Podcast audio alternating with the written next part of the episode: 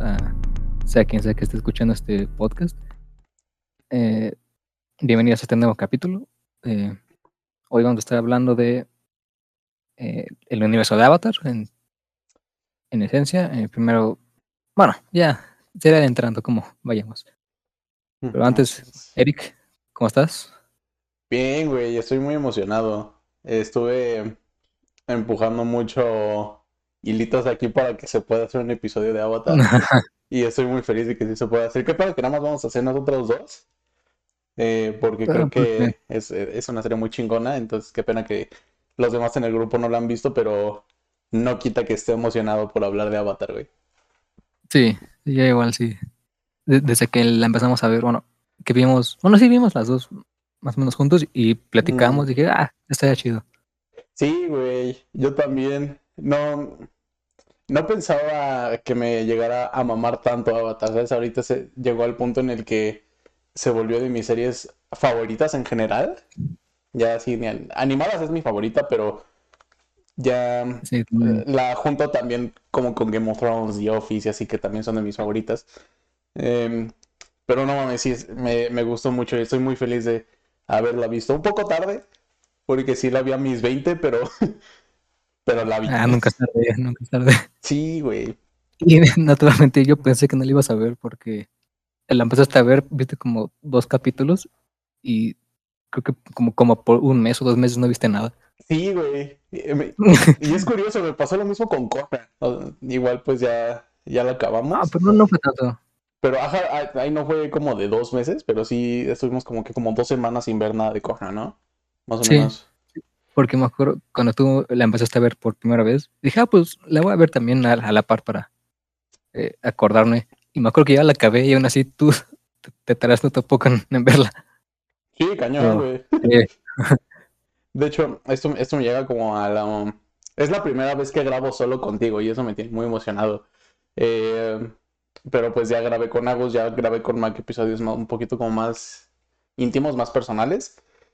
Eh, y siempre empiezo pues preguntándoles cómo es, cómo es que conocieron la obra de la que estamos hablando, ¿no? En El este tema, caso, ¿no? Avatar, ajá. sí, sí. Entonces, pues, como yo dije, no, yo la empecé a ver apenas ya estando ya huevudo, pero pues entiendo que es una serie de niños, ¿no? Entonces, ¿tú, ¿tú la viste de cuando eras niña?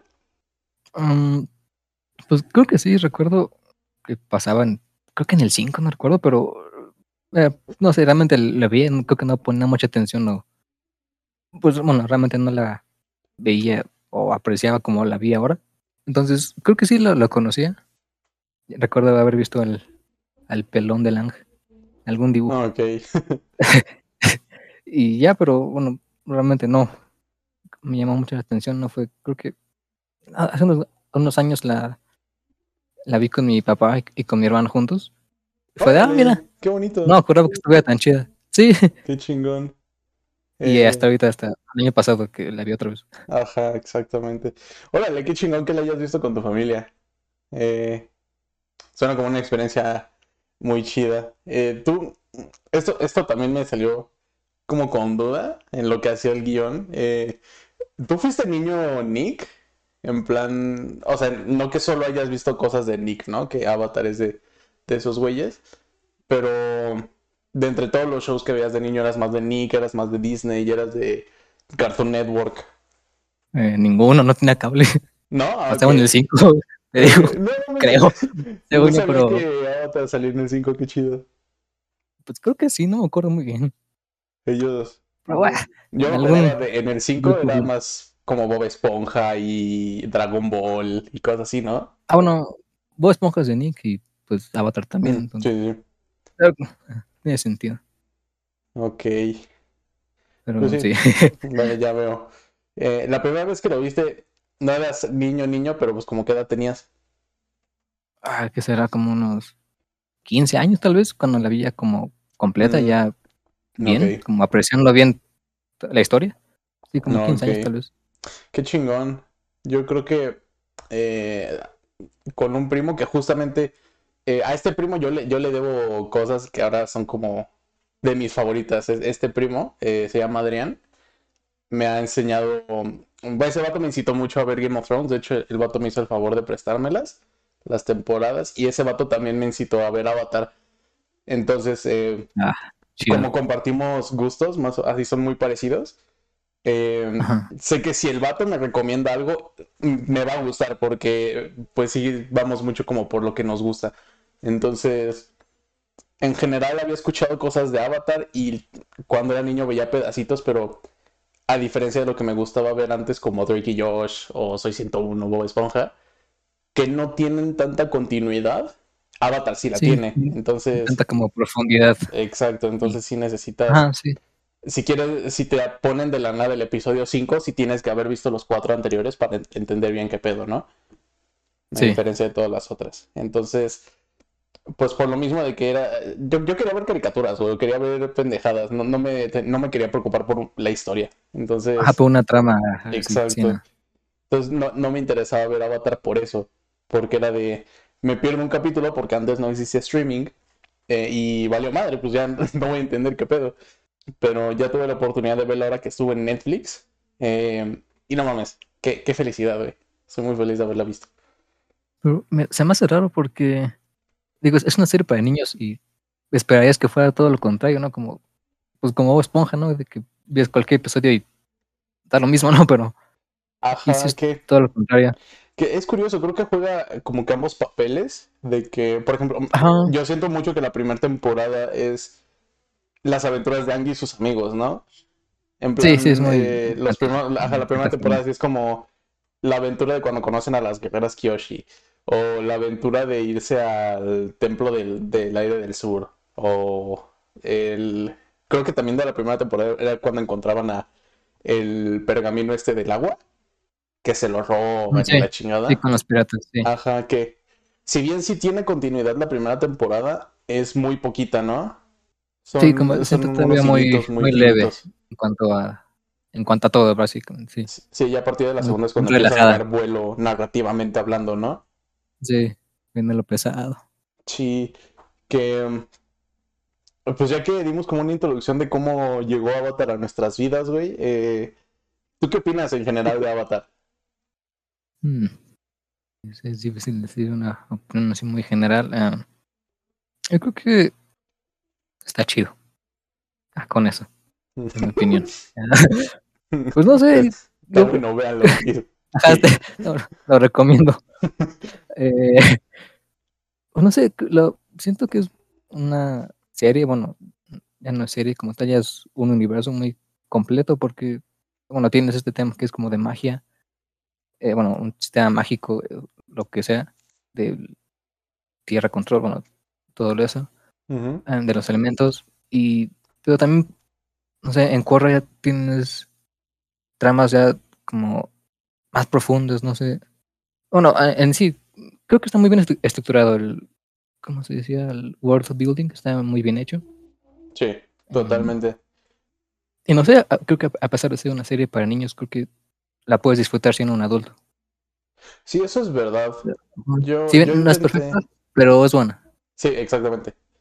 Yo intenté hacer que Agus la viera, eh, porque pues ahora que Agus estuvo de, de vacaciones, eh, creo que todavía sigue, pero Ah, pues eh, el caso es que antes tenía más tiempo, ¿no? Eh, yo le dije, güey, vamos a ver Avatar, porque pues es una serie no tan larga, no, no es como verte Grey's Anatomy o no es como verte Game, of Thrones, que son como ocho temporadas, ajá. Aquí son tres capítulos de 20 minutos, está leve, ¿no? Eh, Ajá. y lo empezamos a ver, vimos los primeros dos ¿Hasta dónde se capítulos, creo. Ah, O sea, sí, el intro que es poquito. algo lento, ¿no? Sí, sí, sí, ya- sí. yo creo que sí le pasó lo mismo que a mí, que es justo eso de vi unos capítulos de la primera temporada y me tardé dos meses en continuarla porque sí se, se sentía algo lenta. Sí, Y sí, la verdad, sí. pues justo uno de los problemas más grandes que tuvo a la hora de verla es que pues es un programa para niños.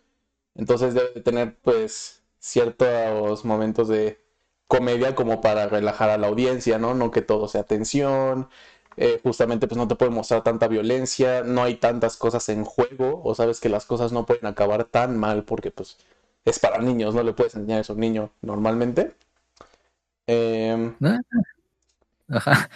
Pero- y pues sí, tiene, tiene razón en, en- a lo mejor y por eso no se siente tan emocionante, pero eh, pues creo que toca temas bastante serios, ¿no? Como el genocidio de, de los güeyes del aire, el imperialismo de, de la Nación del Fuego, eh, cómo afecta la guerra a los civiles, la pérdida, etcétera.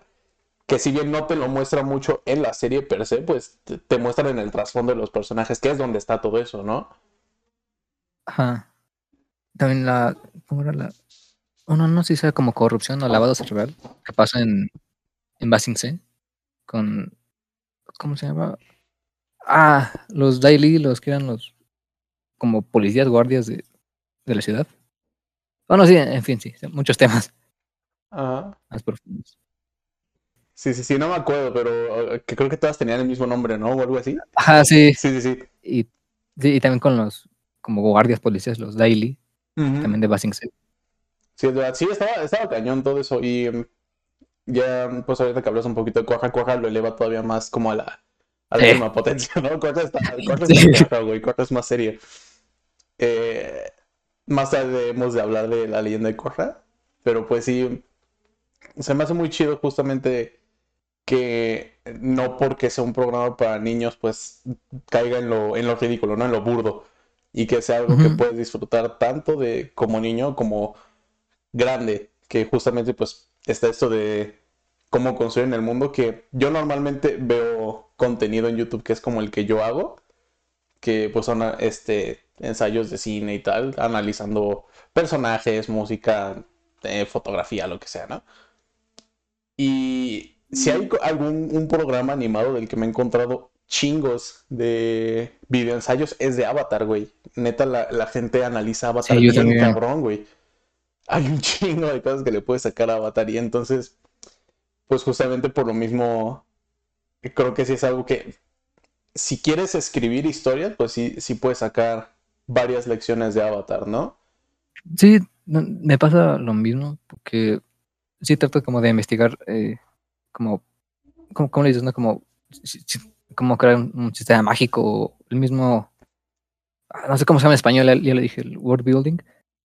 Y sí, eh, he tratado como de sacar inspiración para como mis propias historias, que trato de, que trato de crear, pero aún así es muy, no sé cómo decir, muy extenso, muy bueno, son muchas cosas las que puedes aplicar, bueno, aprender de Avatar, sí. Sí, está, muy cabrón. Muy bien estructurado. A mí lo que me agrada mucho es que es, como con pequeños detallitos que pues, te vas dando cuenta que empieza a ser una historia más grande, ¿no? Como por ejemplo, algo que se me hizo muy chingón es que, pues justamente la única nación que estuviera como en prosperidad eh, tecnológicamente hablando es la nación del fuego porque pues son los que se están expandiendo, son los que están haciendo su imperio.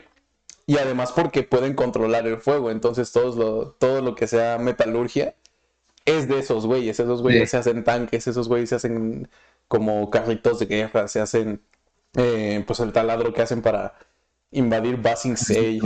Ajá, entonces es algo que no ves en otras, en las otras tribus, ¿no? En la del agua, en la de la tierra y la del aire. Que pues parece ser algo muy, muy X, pero tiene todo el sentido del mundo, ¿no?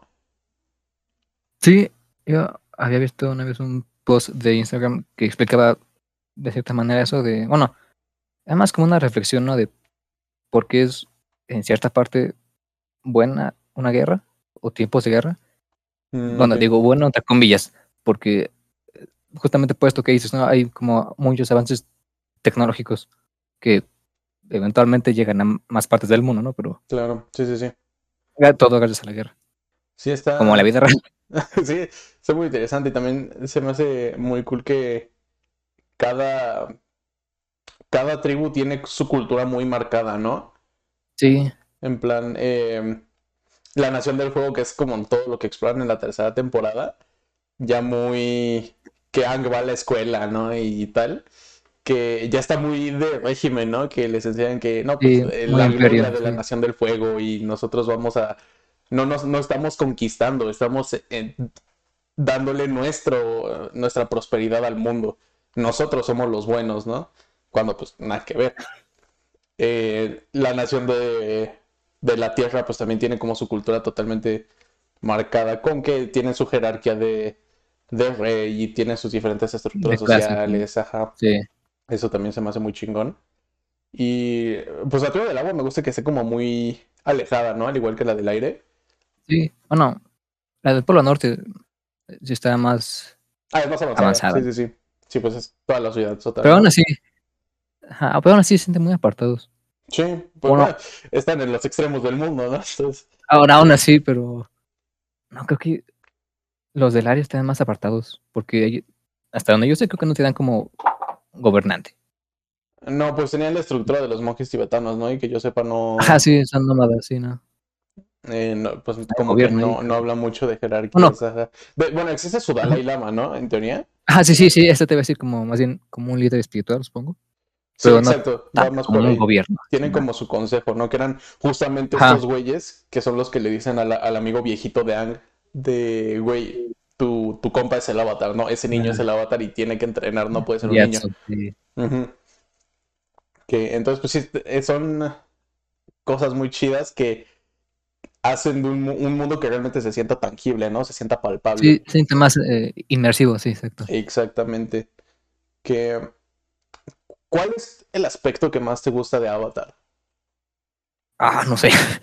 Um, todo el arte de los elementos me parece muy, muy genial porque, bueno, creo que fue el, como, bueno, creo que en la cult- cultura popular hay muchas eh, como historias o no sé dónde sí se maneja este tipo de magia, ¿no? De ele- elemental, pero creo que Avatar fue la primera que, que lo vi haciéndolo, porque bueno, lo vi de niño, ¿no? Pero Ujú.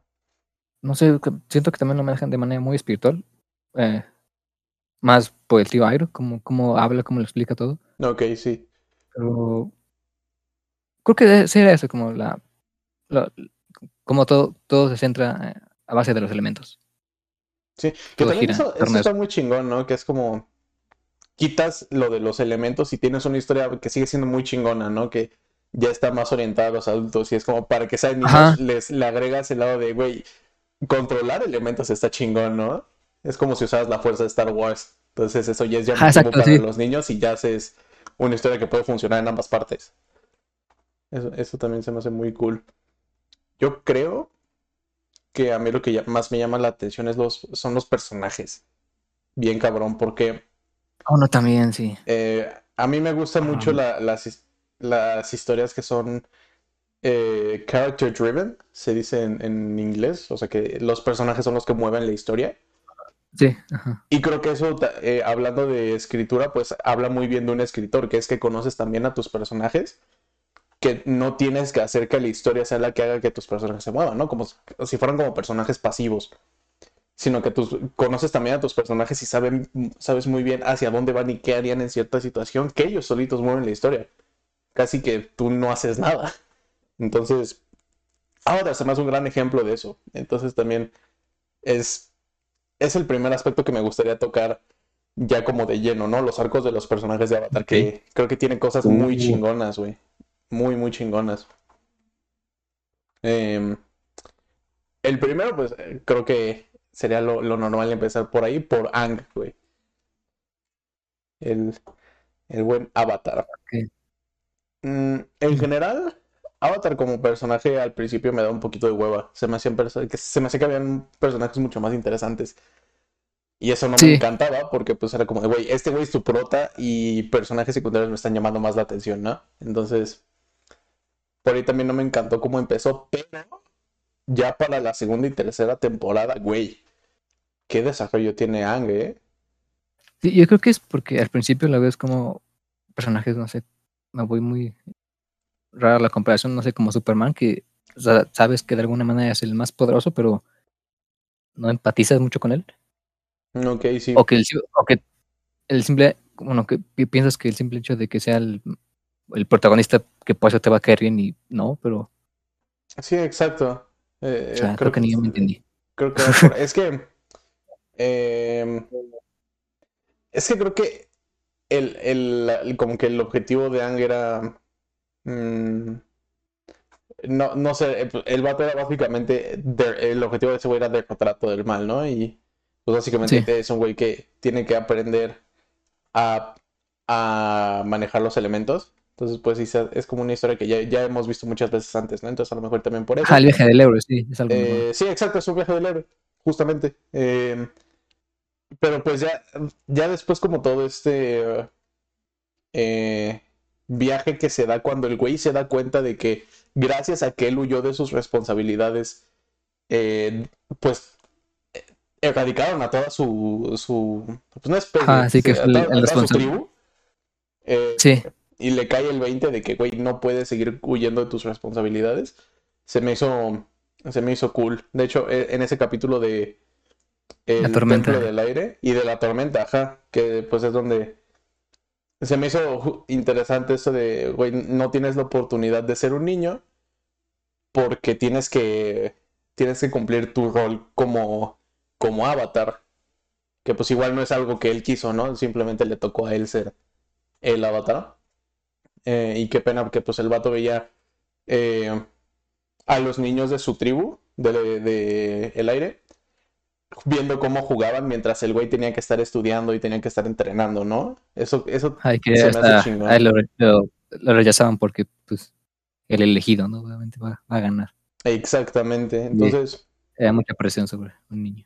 sí, entiendo, entiendo que empieza así y se me hace todo el- que hace todo el sentido del mundo. Que el güey empieza súper inmaduro porque no entiende lo que pasó. El güey no, no le cae el 20 Ajá. de que pasaron 100 años, ¿no? Le dicen, pero no, creo que no termina de procesar. Que es, güey, Sí, no lo eh, asimila. Ajá, estoy en una época totalmente diferente a la que de la que estaba hace pues para él unos segundos.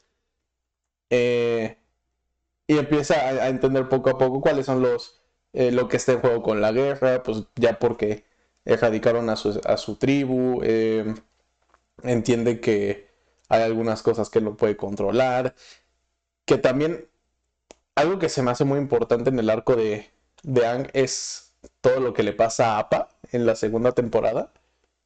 No, sí. Ahí creo que normalmente siempre ve- veía a Shang como el tipo bondadoso, po- bueno, por lo mismo que él diciendo que los monjes lo crearon para no eh, como ser violento y respetar, toda la vida, pero ahí es cuando ves que eh, todo eso se rompe, Así es. deja un poco eso al lado, sí.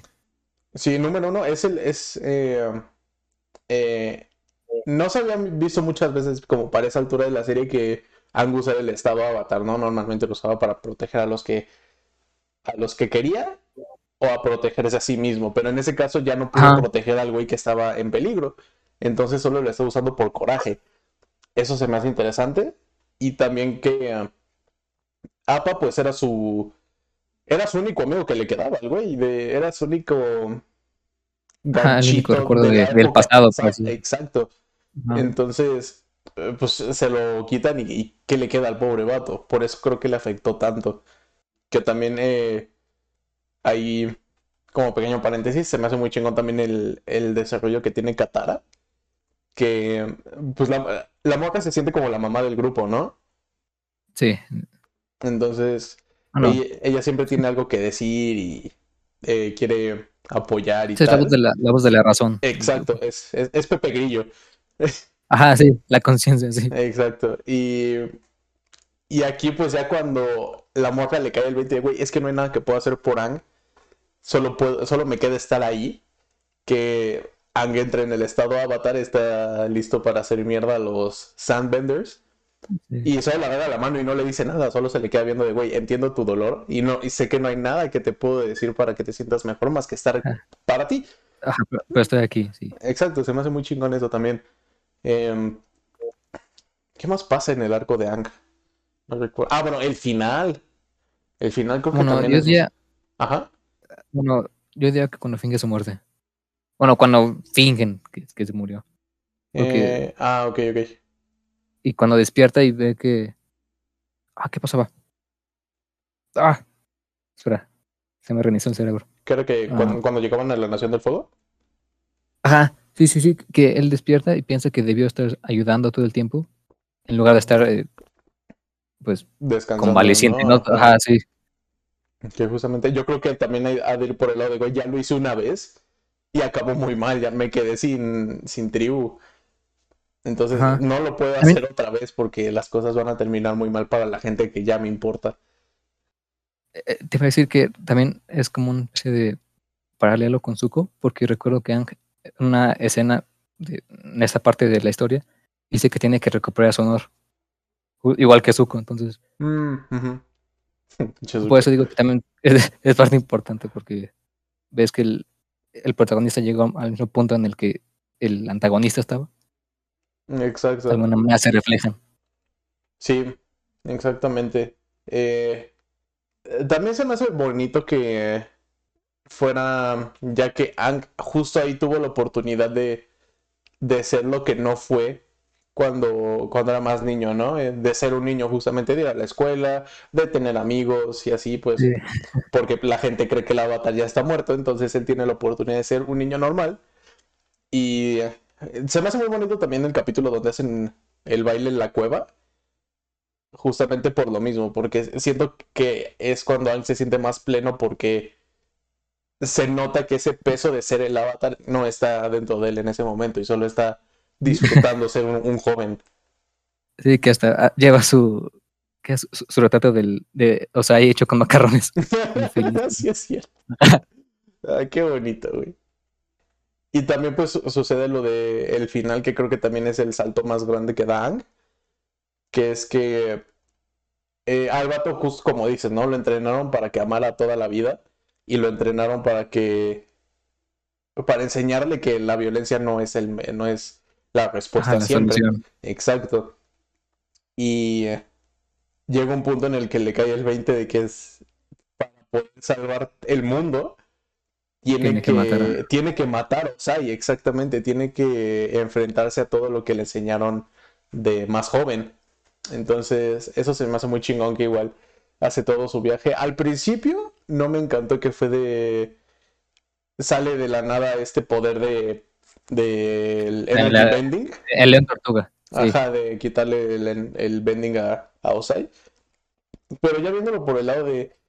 Aplicó justo lo que le enseñaron de la violencia, no siempre es el. el, el método ideal.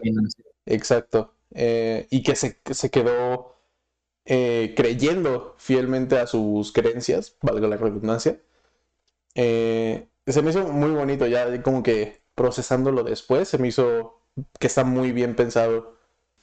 Bueno, a mí también me, me gusta mucho porque, como dices, se mantiene fiel a sus principios. Pero yo creo que sí fue medio sacado de la manga. un- no sé si. Un- Bueno, puede ser un Deus Ex Máquina. Ah, pues, probablemente.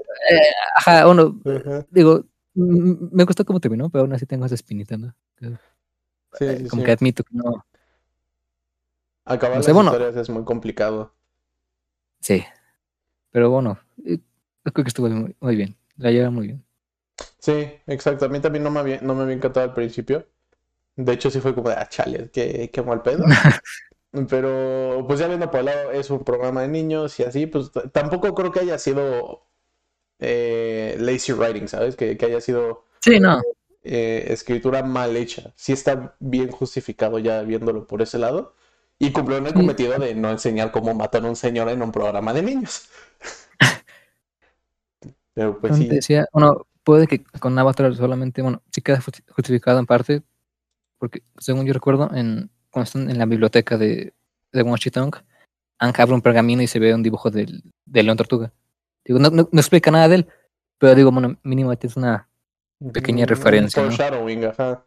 Ajá, sí. Exacto. Y luego, creo que donde se complementa más es en la línea de Korra, cuando tienes todo este flashback al, al primer Avatar, Ah, y sí, ves como bueno, la importancia que tenían, ajá, las, el- los leones tortuga. sí, e- Creo que así se complementa más, así me, me relaja un poco. Sí, exacto, no se siente tan sacado de la manga, pero sí tiene ahí Sí, su, no. su uno que otro pero. Ajá. Eh, ¿hay algo más que quieras agregar para Ark? Algo que, que hemos comentado que, em, que la historia de Ang es más sobre un, un dios aprendiendo a ser humano. No, espera, al revés. Ah, que hacían una comparación con Korra. Ah, ok, Ah, sí, sí, sí. ajá, sí, que, era de un humano aprendiendo a ser dios y Ajá, Korra era exacto, más bien un dios. humano, un, humano aprendiendo a ser avatar y un avatar aprendiendo a ser humano, ¿no? Ajá, sí, Sí, sí, creo que eso define, Esa, esa dicotomía está muy chingona también, sí, tienes Sí. razón. Eso sí define muy bien eh, Eh, El arco los de arcos de cada uno. Sí. También, se me hace muy bonito en general las relaciones que tienen con sus maestros, ¿no? Que también estuvo, estuvo muy chingón que fueran todos jóvenes. En plan, eh, pues ya los jóvenes somos Ah, la sí, sí, batuta sí. de un mundo nuevo. De que, pues, a- a- eh, Qatar es la de agua, Toph es la de tierra y Zuko es el de fuego. Y Zuko. Que, ah, bueno, vamos a hablar con spoilers. XD. Ah, pues, bueno, ya dijiste capa, se lo rapa tanto. entonces. Ah, sí, exacto, una disculpa. Pero pues, Ya, no- este, no sé qué episodio va a ser, pero ya la gente debería de entender que siempre hablamos Ah. con spoilers. Entonces, Salió, salió en 2008 ya. sí, Podemos hablar con los spoilers, yo digo. es una, es una caricatura, amigo, no estés chingando. Exactamente. Eh, luego está Katara. Katara es de mis personajes favoritos, güey. Sí, probablemente la tenga en un top 3. Me gusta mucho el que primero empieza ja, siendo como la mamá del grupo, la que intenta mantener a todos juntos y se, y se es muy fiel a sus principios también. Pero cuando se cuando nos acercamos a que dañen a, a los que le importan a Katara, no duda en, en ser mala, ¿sabes? Sí. Eh, porque justamente en la, en la tercera temporada que está todo el capítulo en el que va a buscar a, la- a quien mató a su madre, Sí, que creo que eso es, a buscar venganza, sí. no me acuerdo si eso era después o antes del capítulo de, de Puppet Master, cuando aprende Blood Ah, después. Ah, Ah, es después, sí. Ok, ok. Ah, pues sí, justo usa Bloodbending para cuando ya cree que encontró al asesino, ¿no? Sí, primero con un guardia. Ajá. Ajá, que se me hace también muy chingón que justo en el capítulo del Bloodbending, eh, Katara promete no volver a usarlo porque está mal, ¿no? Ya, Sí, que eh, se siente muy. Ajá, que cu- cuando Hama le dice que. eh, bueno, que finalmente es una. Bloodbender, se, empieza- se, se pone a llorar. Exacto, es un momento muy fuerte ese, exactamente, que se pone a reír la viejita y Katara se rompe por dentro porque entiende que, eh, pues no es precisamente un monstruo, pero puede hacer cosas muy malas, a pesar Ah, es de como que de- no quiera. A fin de cuentas, ah, detuvimos a, a la mala, pero aún así Pero, ganó. de pero a qué costo, ¿no? Ajá, Ajá, sí. diría Gané, pero a qué costo. chiquita. Ajá, sí. Eh, se me hace también muy, muy chingón que aprenda a perdonar a Zuko, ¿no? Que justamente ese momento de madurez, cuando va a buscar a la, Sí. al, ases- al asesino de su madre, se vuelve también la, la piedra angular que hace que perdone a, a Zuko. Porque pues Zuko le hizo mucho daño, güey. En la segunda temporada se abrió a él. Que, ojo, vamos a hablar después de Zuko, que no mames, el arco de Zuko. Yo creo que es el mejor. sí. Ajá, Sí. exacto. Gran, gran arco. Eh, y en general creo que es lo más importante de Katara, justamente esto del, del bloodbending. Y que pues luego llega a ser la madre del grupo y hay un momento muy íntimo entre Toph y Sokka que también me gusta mucho, que es cuando están como en un risco sentados platicando sobre Katara. Ah, sí. Y le dice, no, pues Katara realmente se convierte en mi mamá, a pesar de que ella- creo que el mayor es Sokka, ¿no? Sí. A, a pesar de que Sí, yo sí, soy el mayor, pues no hubiera llegado tan lejos si no hubiera sido porque Katara me cuidó y Katara pues me hizo lo que soy ahorita. Y Katara está abajo del risco escuchando, entonces se me hace muy, muy íntimo justamente esto de... Porque es- creo que es muy común la idea, ¿no? De eh, te abres sobre ciertas personas, pero no con esa persona. En plan, digamos que quieres mucho a una persona, Sí, pero no se lo dices a ella, pero se lo dices a alguien más. Ajá. Como que te privas esos. eh, Exacto, te privas de esos sentimientos para cuando para cuando estás hablando con esa persona en específico. Se me hizo muy, muy orgánico, muy natural ese momento y creo que también llega a ser importante para Katara, ¿no? Ya entiende como un poquito más su rol en el grupo y entiende su importancia para su hermano principalmente. Pues, mira, no de mis personajes favoritos, pero. No sé, es que el hecho de que sí sea como el, la, la razón. No, como. Sí, bueno, la voz de la razón del grupo. Sí, es muy como. eh, bueno, creo que tiene lógica, porque es muy como contrastante eh, con Ang, que es más, más joven y a pesar de que Sokka es más, este, es mayor, es más inmaduro que, bueno, llega a ser más inmaduro que, que Anjo, Katara, que los dos. Entonces creo que sí es como, eh, ¿cómo decirlo? Como el, no el cliché, pero no sé, como en Harry Potter que tienes a, a Harry y a Ron. Y a Hermione, ¿no? Ajá, sí. Ah, ok, sí, sí, sí. Y dices, igual, si, si, no sé, si en Katara igual murieron en la primera temporada, yo creo que ah, tal vez algo así. Eh, eh, puede ser, ¿eh? Sí, no, no, no, te lo voy a negar. Me da mucha risa que estos momentos también se prestan mucho a, a comedia. De, me acuerdo cuando y, y Katara se pelean. Que Ang tiene la idea de, güey, vamos a hacer una carta que se, le escribió Top a, Katara y pues se le envió. y que cuando pues es ciega. Entonces, eh, me da mucha risa que esos momentos en los que sí es de, ay, estos, estos niños, ¿no? Cuando Katara es la madura, pero ya en un, en un aspecto más cómico. Me, me agrada que justo ahí tienes como esta dicotomía entre momentos serios, como Soka y Toph hablando sobre Katara, de cómo la ha protegido, y de Ang y Soka siendo estúpidos y Katara siendo la mamá protectiva, protectora. Em, también creo que es muy importante cuando Katara se vuelve la mujer pintada, creo que se llamaba, como el fantasma este. Sí. sí, la mujer pintada. Eh, creo que habla también mucho de, de Katara como personaje porque está eh, actuando desde el anonimato, ¿no? Nadie sabe que Katara es la mujer pintada. Entonces, pues eso creo que es muy normal en la gente de cuando tienes cierto anonimato es como actúas en verdad. Es como, como en internet, ¿no? Ajá, puedes, puedes decir cosas buenas o puedes maldecir y pues no hay bronca porque te estás escondiendo detrás de una pantalla y pues no te vas a llamar eh, como tu usuario, ¿no? Normalmente. Sí, no. Entonces, pues justo como, como es desde el anonimato y, y hace justo pues, puro bien, eh, se me hace se me hace muy bonito y creo que es de los momentos que muestran más la esencia de Katara.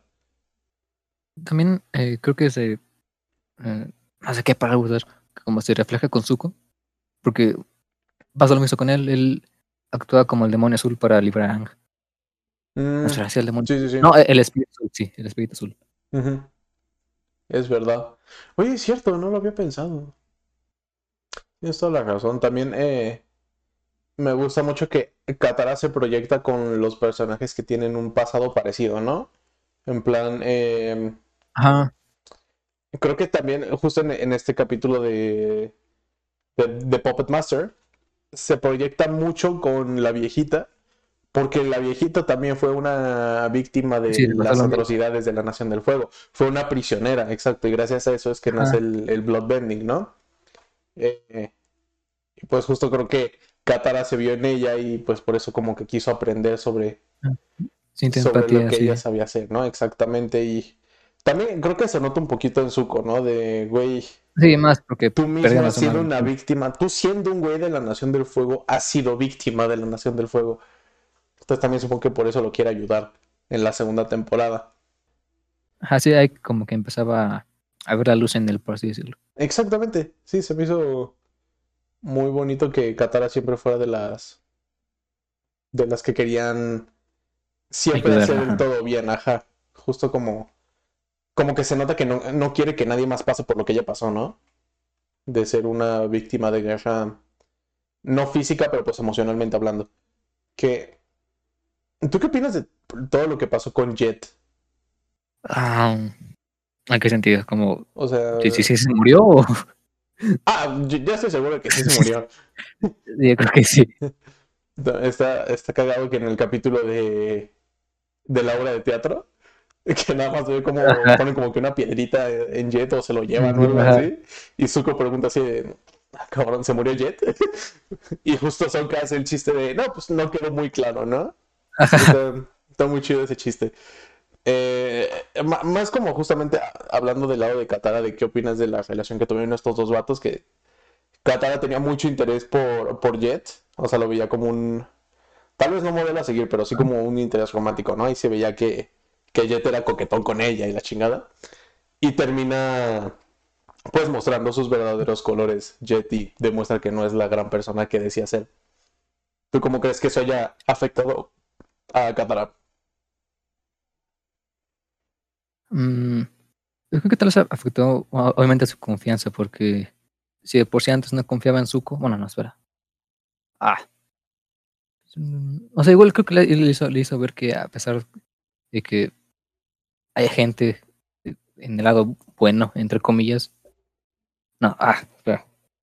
Otra vez se me el cerebro. Eh, como de que hay, hay bien en el mal y mal en el bien. Básicamente eso. Sí, muy yin y yang, ¿no? El, ajá, el pedo. El, ajá, le hizo como los dos lados de, de los conflictos, no sé cómo es. Sí, es, es verdad. Y tiene todo el sentido del mundo. Que a lo mejor justamente por eso también fue el que le costó tanto trabajo volver a, confiar en Soka, ¿no? De que, pues bueno, en Soka, pendejo, en Zuko.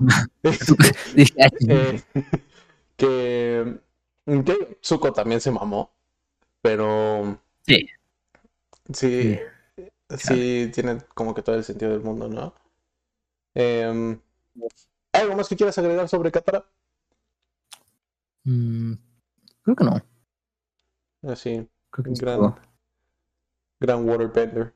Que necesito me la tenga en su santa gloria. Eh, luego está, está su hermano, está Soka. ¿Qué, ¿Qué opinas de Soka? ¿Qué opinas del arco que tiene Soka? Pues creo que al principio era más como el, tipo cómico, como lo dice él. Pero creo que cuando llega a ser más profundidad en él es en la tercera temporada, cuando eh, consigue su espada, que él, eh, se ve como el inútil del grupo al, no ser, al no controlar ningún elemento. Y mediante eh, Piandao, que, que el maestro logra, no sé, ver su valor, no sé cómo decirlo. Claro. Sí, eso se me hace muy bonito. De hecho, vi un video de los mil que pueden encontrar en YouTube sobre Avatar, eh, que hablaba justamente sobre el arco de Sokka y se me hizo, dice algo que se me hizo como muy interesante, que es eh, que Sokka representa a la audiencia en, la serie en general, con esto de que precisamente no tiene poderes, ¿no? El vato decía así de cuando yo era oh, niño yo intenté, yo intenté ser Super Saiyajin. Yo, yo esperaba mi carta para ir a Hogwarts y yo intenté lanzar telarañas de los, de los brazos. Pero pues nunca pasó, obviamente. Entonces, pues el vato eh, dice que Sokka representa a esa gente que no, no se siente especial que siente que no tiene cualidades importantes y que justamente no es necesario tener una cualidad así de, de grande para poder ser especial en algo, ¿no? Hacer parte de algo. Y justo esto pues lo representa en el capítulo que dices, ¿no? De, de cuando consigue su espada de meteorito y tal. Vi ese capítulo y Soka me eh, creció muy cabrón para mí. No me había puesto a pensar tanto en esto. Eh, del lado de yo me proyecto en él por ello, pero si era de... O sea, si llega a pensar el, güey, Soca como que no tiene mucho que hacer, ¿no? el vato puede quedarse viendo y los demás hacen el trabajo sucio. Cuando, pues justamente el pensar de, güey, pues yo también, todas las historias que, que vemos como cuando somos niños hablan de gente que es especial, ¿no? En plan, Star Wars, que es el Chosen One, Harry Potter, poco más de lo mismo. Em, pues tal vez un poquillo el sello de los anillos, ¿no? De que tienes al, mago, tienes al guerrero, tienes al arquero. Sí. Y tienes a los hobbits que son la. la este, son criaturas súper pacíficas, cosas que no, o sea, chiquitos, hasta que se ven como muy endebles, ¿no? Y justo el, un hobbit es el que tiene el trabajo de de salvar a la humanidad destruyendo el anillo, ¿no? Y creo que también va por ahí.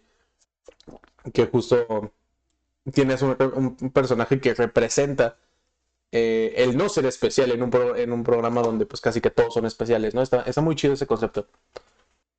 Sí, ahora que lo piensas, creo que se empatiza más con Soka por lo mismo. Sí, sí, ¿no? Totalmente, yo también.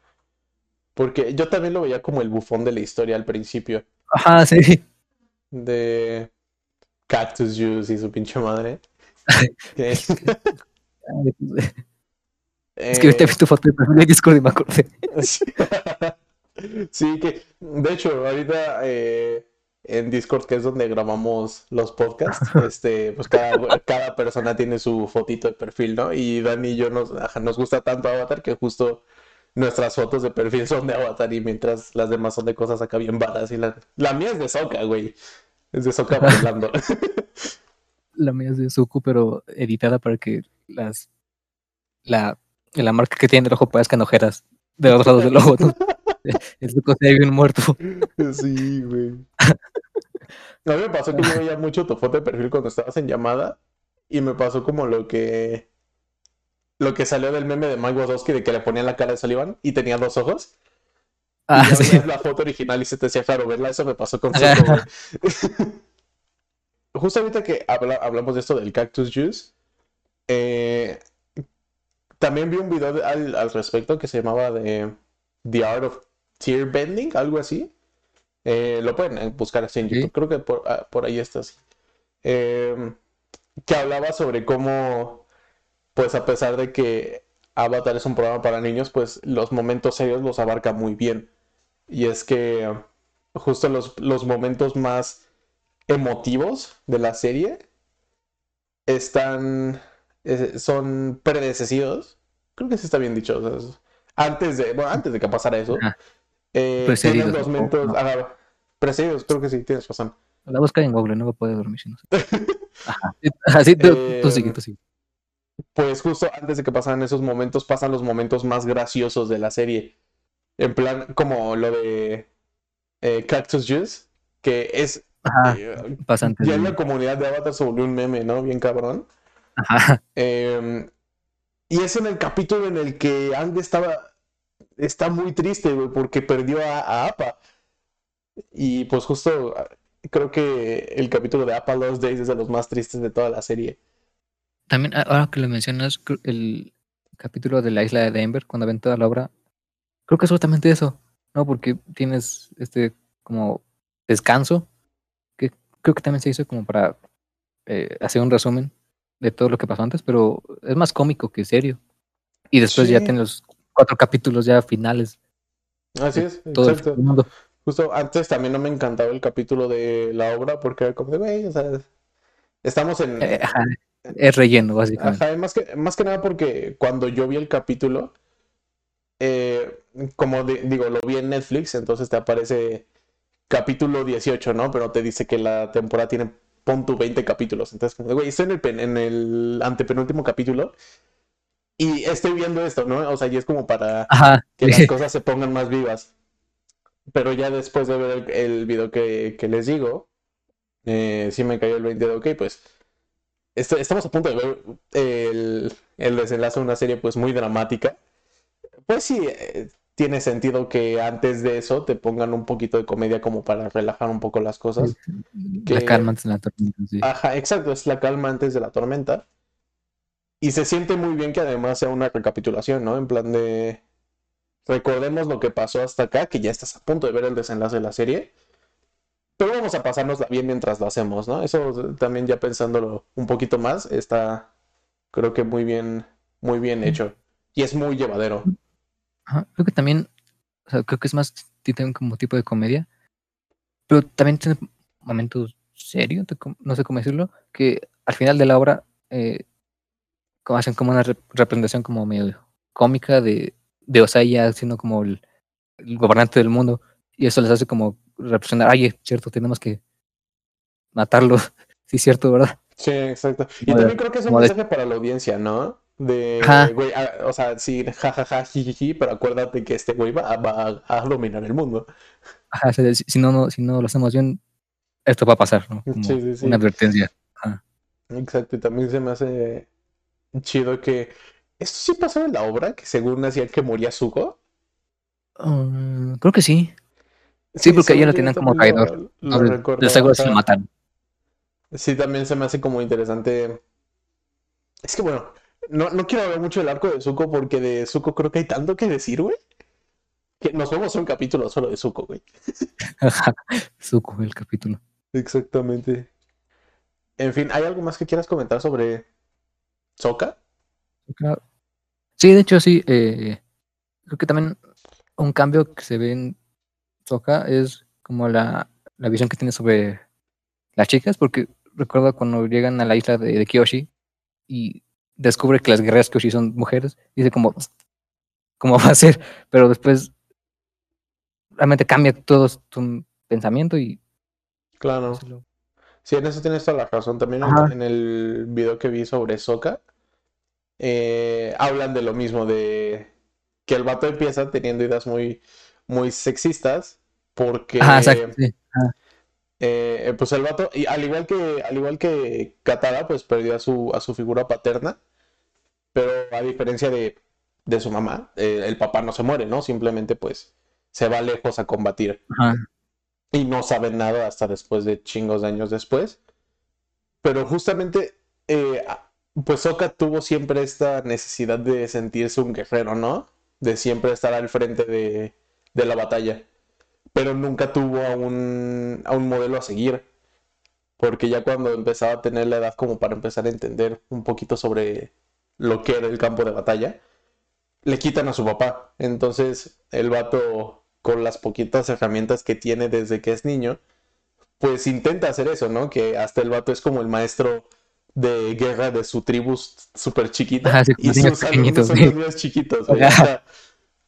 eh, que son como en, el video mencionaba que ese tipo de cosas, los pensamientos sexistas son como para protegerse justo de, este tipo de ideas de, güey, yo tengo que ser un guerrero, ¿no?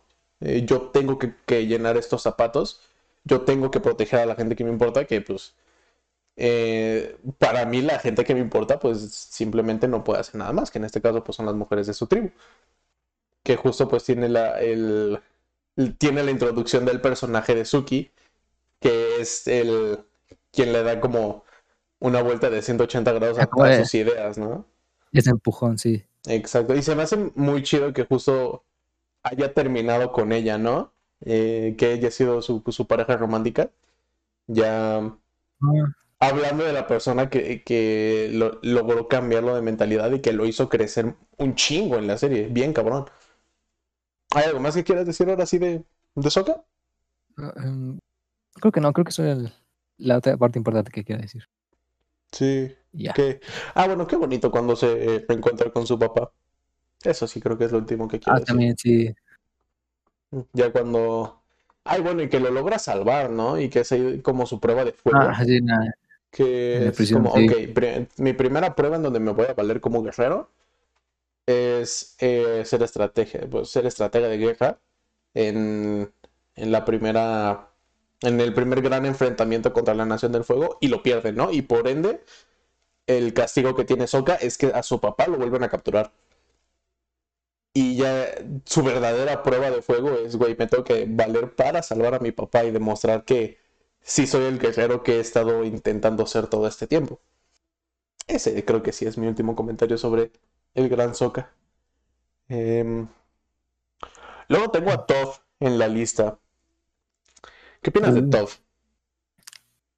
Pues mira, creo que no tiene un arco tan, no sé, tan interesante como los demás, pero a mí me gusta porque, eh, no sé, con todo esto como temas como de inclusión, de, sí, bueno, sí, fijan todo como en gustos, géneros, todo eso, pero yo veo esto como que más inclusivo de alguna manera porque es alguien con una discapacidad y no lo hacen ver débil. al contrario, ves a como una niña pequeña y puede matar a. Bueno, sí, puede matar a mucha gente. Entonces, claro. Pues me gusta. Es muy constante, sí. Porque había visto en artes conceptuales de la serie que tenían pensado que todo fuera justamente un, no sé, un, un tipo grande, no musculoso, de alguna manera. Y que lo cambiaron justamente para que fuera como gracioso no sé, irónico que fuera una niña pequeña, ruda y ciega, entonces muy, muy frágil. Entonces, me gusta. Qué chido, eso, eso, no me lo sabía. Qué chingón que eh, justamente se me hace muy cagado que, número uno, el nombre, ¿no? Que es Tough. Ajá, sí, se escribe T-O-P-H, pero se pronuncia como Tough de fuerte, ¿no? En, en, inglés. Esa es una. Otra, que justo en este capítulo de, de la obra, todos los personajes en teoría son una caricatura de, del personaje que, De lo que del que se están basando, ¿no? Y todo es, todo es interpretado por un güey súper mamado, enorme, ajá.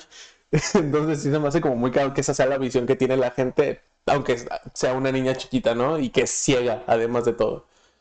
De hecho, creo que había visto, no sé si sea oficial, pero creo que los de creadores se habían dicho que hicieron a ese personaje de Toph eh, un nombre porque quien, no me acuerdo, que- no me acuerdo quién habían dicho que había como eh, recopilado todas las historias dentro del mundo de Avatar, pero que fue porque quien, eh, todas las personas que se enfrentaban a Toph no, no querían admitir que un- una niña pequeña las, este, las derrotó. Entonces eh, dijeron que fue un hombre musculoso. No mames, neta. Y fu- a- algo sí había visto, digo, no Qué sé si chido. sea tan oficial, pero había visto un comentario así. Ajá. Órale, qué chingón, ¿eh? Sí. Tiene más sentido. No raro, chido. ¿no? Pero tiene todo el sentido del mundo. Ajá. Sí, sí, sí. Que, pues además está este güey que. ¿Cómo se llama? ¿La Roca? Creo que se llamaba. Ajá, El- eh, el güey que era el- el ah, es. El güey que era el líder de. Bueno, el güey que era como el campeón de. Estos. Como estas luchas clandestinas de Bending que se hacían. Eh, y que pues al final gana, gana Toph, ¿no? Es también. Creo que también puede ir por, por ahí la cosa. ¿Y cómo se decía? A Yo lo creo mejor. que Ajá. Bueno, también como creo que dato curioso, creo que también habían basado ese personaje de, de Boulder en, en La Roca, justamente en Dwayne Johnson, ajá, Qué en cagado. sus tiempos de lucha, ajá. Tiene sentido, lo digo. Sí, exacto. entonces, No, hubiera estado claro que en lugar de ser como The Rock, hubiera sido como The Stone, ¿no? Que justo es como The Boulder. Ajá. Eh, qué cagado.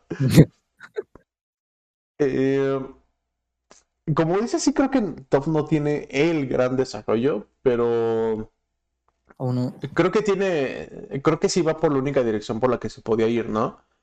Que era, número uno, como que lo primero que la acomplejaba a Toph era que pues era ciega y pues la morra no se sentía bonita, ¿no? Porque nunca se había visto y tal.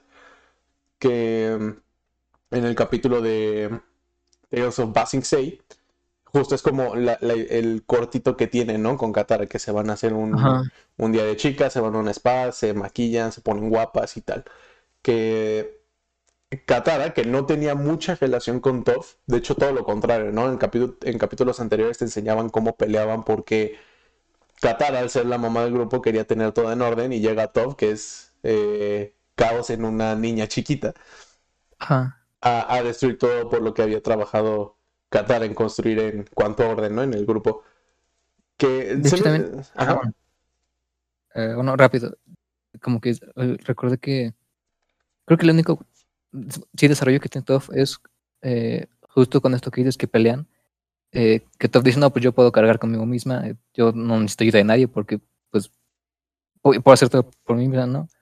Y luego llega con, con Airo y l- le hace ver que realmente necesita ayuda o tiene que ayudar a los demás. Creo que es el, el cambio más relevante en su arco. Ajá, justo, yo también pensaba lo mismo, justo que Iroh le cuenta eso de no está mal que le pidas ayuda a la gente que te quiere. Ajá, sí. Va, va por ahí, ajá. Que también qué bonito que lo haya hecho Iroh, ¿no? El, Sí, ah, yo quiero mucho a Iroh, y yo también. Eh, de hecho, este tal vez sí- tal vez un buen momento para movernos a hablar sobre Iroh, a no ser que quieras decir algo sobre. Am, es como Daredevil, pero con poderes. Daredevil, pero chida. Ajá, sí. Eh, ah, bueno, Con eso sí. Ahora que lo recuerdo, también está muy chingón que Sokka y Toph llegan a ser como que el, com- el comedic relief más grande que tiene Avatar, ¿no? Eh, sí. y justo también en este video que les comento de The Art of Tearbending, creo que se llama, hablan de en el último capítulo que ya eh, están peleando Sokka y Toph en los dirigibles, que Oh, todo se ve perdido y ya, ¿no? Le tiran la espada a, a Sokka, le tiran su boomerang, está agarrando a Toph porque está a punto de caer de un dirigible. Y le, dice, pues creo que este es el fin, ya, ya valió madre. Y Toph llora, o sea, le salen unas lágrimas. Y se me hace muy interesante también que justo estos personajes que son los que se han dedicado a ser los bufones del- de la serie sean los que se den cuenta de lo, lo que está en juego en la guerra, ¿no? Ya cuando se dan cuenta de que, pues, eh, ese va a ser su fin, así van a morir. Eh, se me hace como... Ese creo que es el momento más grande en donde muestra la madurez de estos personajes en específico. Sí, Qué, qué bonito. sí, qué, qué bonito. Ya, ya, ya le quedé otra vez. Sí, güey, yo también. Ahora, eh, ¿su cámara? ¿Algo más que quieras decir sobre Toff? no, creo que no. No, muy Es bien. todo. Ahora, pues ya que mencionamos a ¿qué te parece si nos movemos? Uy, uy, uy. Güey, Iroh. Así viene lo bueno. Ay, güey, ¿cómo, ¿Cómo empezar cómo- con cómo esto? empezar con Iroh? Exactamente. Eh, el vato se lleva el premio en ser el güey que me hizo llorar más en Avatar. Yo soy muy chillón con, con películas y series. A, a quien no lo sepa, sí que lo está escuchando, yo soy muy chillón. Eh, y Pues, Avatar me hizo llorar varias veces, ajá. Mm, y quien se me lleva, quien se lleva el trofeo a, a- quien me hizo llorar más en Avatar es Iroh, así de simple. Con eh, obviamente con The Tales of Ba Sing Se. Ese creo que es el momento más fuerte de Iroh en desarrollo Sí. de personajes. Y se me hace muy chingón que el concepto de. Ese capítulo en general me gusta mucho porque esto justa- eh, justamente como este. eh, hacer cortometrajes es difícil. Es eh, contar historias cortas creo que es difícil. Y que te hagan varias de, de desarrollo, pues, de, de varios personajes en un solo capítulo se me hizo muy chingón. Y qué chingón que le hayan dado la libertad a los, a los escritores de hacerlo así en un solo capítulo. Con, pues, justamente, ¿no? Que Sokka, eh, el, el corto de Sokka creo que era de ese güey leyendo haikus, ¿no? En una, Sí. en una En una escuela como solo de niñas. Que igual, Ajá, sí. pues, haciendo referencia a sus ideas sexistas. Em, el de Tofi Katara, que ahorita mencioné. El de Aang, como que se me hizo muy X, el del zoológico. Ah. La verdad. Pero. El no, eh. Es más para la trama, pero sí. Ajá, exacto. Pero el de Iroh, no mames, güey. Eh, Iroh- No sé como cuánto dure ese corto, unos cinco minutos a lo mucho, tal vez. Duele para toda la vida. En... Ese es un- Exactamente. Eh, pero creo que hay tanto que se puede aprender de, de ese, Ese esos cinco minutos, güey, ajá, hablando de storytelling, hablando de narrativa. Sí creo que puede llegar a ser una visita obligada para cualquier persona que quiera escribir historias. Porque, pues básicamente el corto es eh, Iroh consiguiendo cosas para hacer la celebración del cumpleaños de su hijo. Pero mientras lo va haciendo, le enseña cosas que le gustaría haberle enseñado a su, a su hijo, ¿no?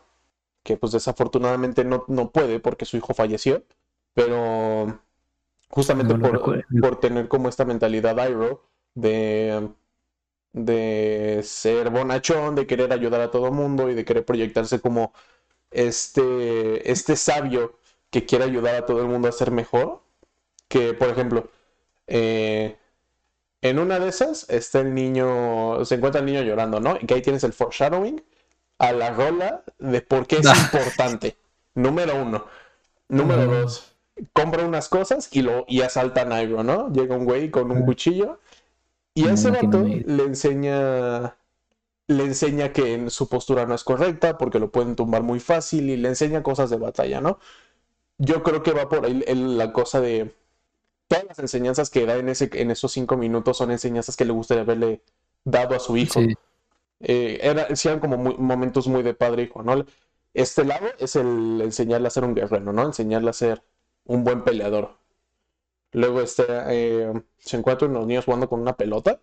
Ajá, que por una ventana. Ajá, que rompen una ventana, ¿no? Y es, ok, chicos, pues eh, la cagaron, tienen que aprender a hacerse responsable por sus actos, ¿no? Ahí enseñas, pues ya también un poquito más eh, un- una situación emocional, ¿no? Que creo que sí es algo, algo que se presta mucho a padre hijo, ¿no? De, pues hiciste algo mal, tranquilo, pero tienes que entender que hay algunas cosas que tú tienes que, que afrontar. Que afrontar.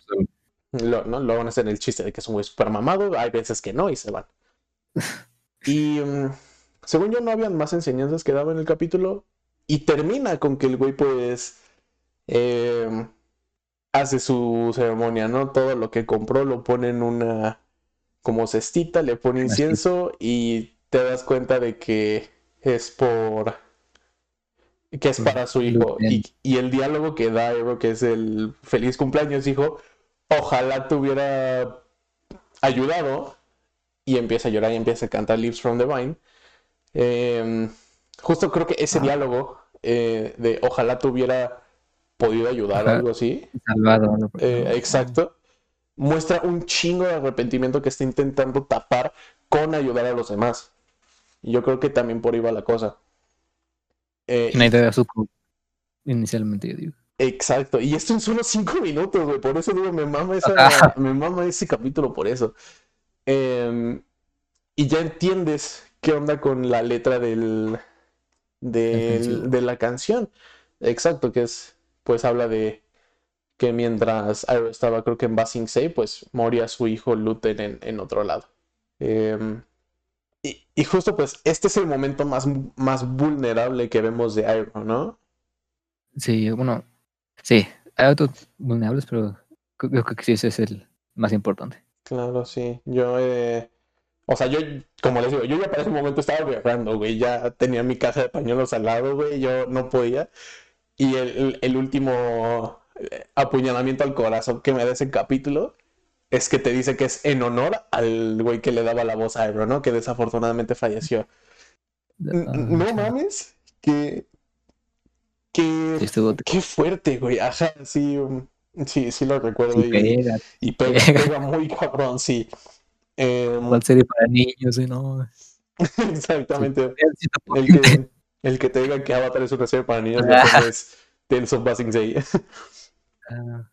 eh, y en general creo que justo Iroh intenta mucho tapar este esto que está sintiendo, el ser un hombre frágil, ser un hombre vulnerable y que se está arrepentido de muchas cosas, principalmente de no haber estado para su hijo, que lo trata de tapar con comedia y con ser muy, muy chill, ¿no? Ser el viejito que se preocupa por, por tomar té y por jugar paisho. Que... A que ni siquiera está preocupado por la guerra, ni, bueno, ni por ganar la guerra. Exacto. Eh, eh, hay un diálogo que tiene que es cuando llegan a Basing Say, que son como eh, fugitivos de la Nación del Fuego, que dice muy serio, así de quién diría que volvería a mi fracaso más grande como, como soldado. Ajá. Siendo un turista, ¿no? Y se pone un sombrerito y está bien feliz. Ah, son ese tipo de cosas que te demuestran lo que Arrow intenta hacer. Que justo también siento que es algo es, bondad completa, justamente por lo mismo, güey. Algo es, ese viejito que te puedes encontrar en el parque y lo quieres abrazar y dices, quiero que sea mi abuelito, güey, ¿sabes? Sí. Es como el Jin Yang, pero todo bien. Exactamente. Ah. Que, qué bonito. qué, qué, contraste tan interesante, ¿no? Que sean este, esta dicotomía de que tienes al güey más bueno del mundo, o sea, más bueno que el pan, y su hermano es un hijo de la chingada, ¿no? Eh, es un cabrón hecho y derecho el Osai.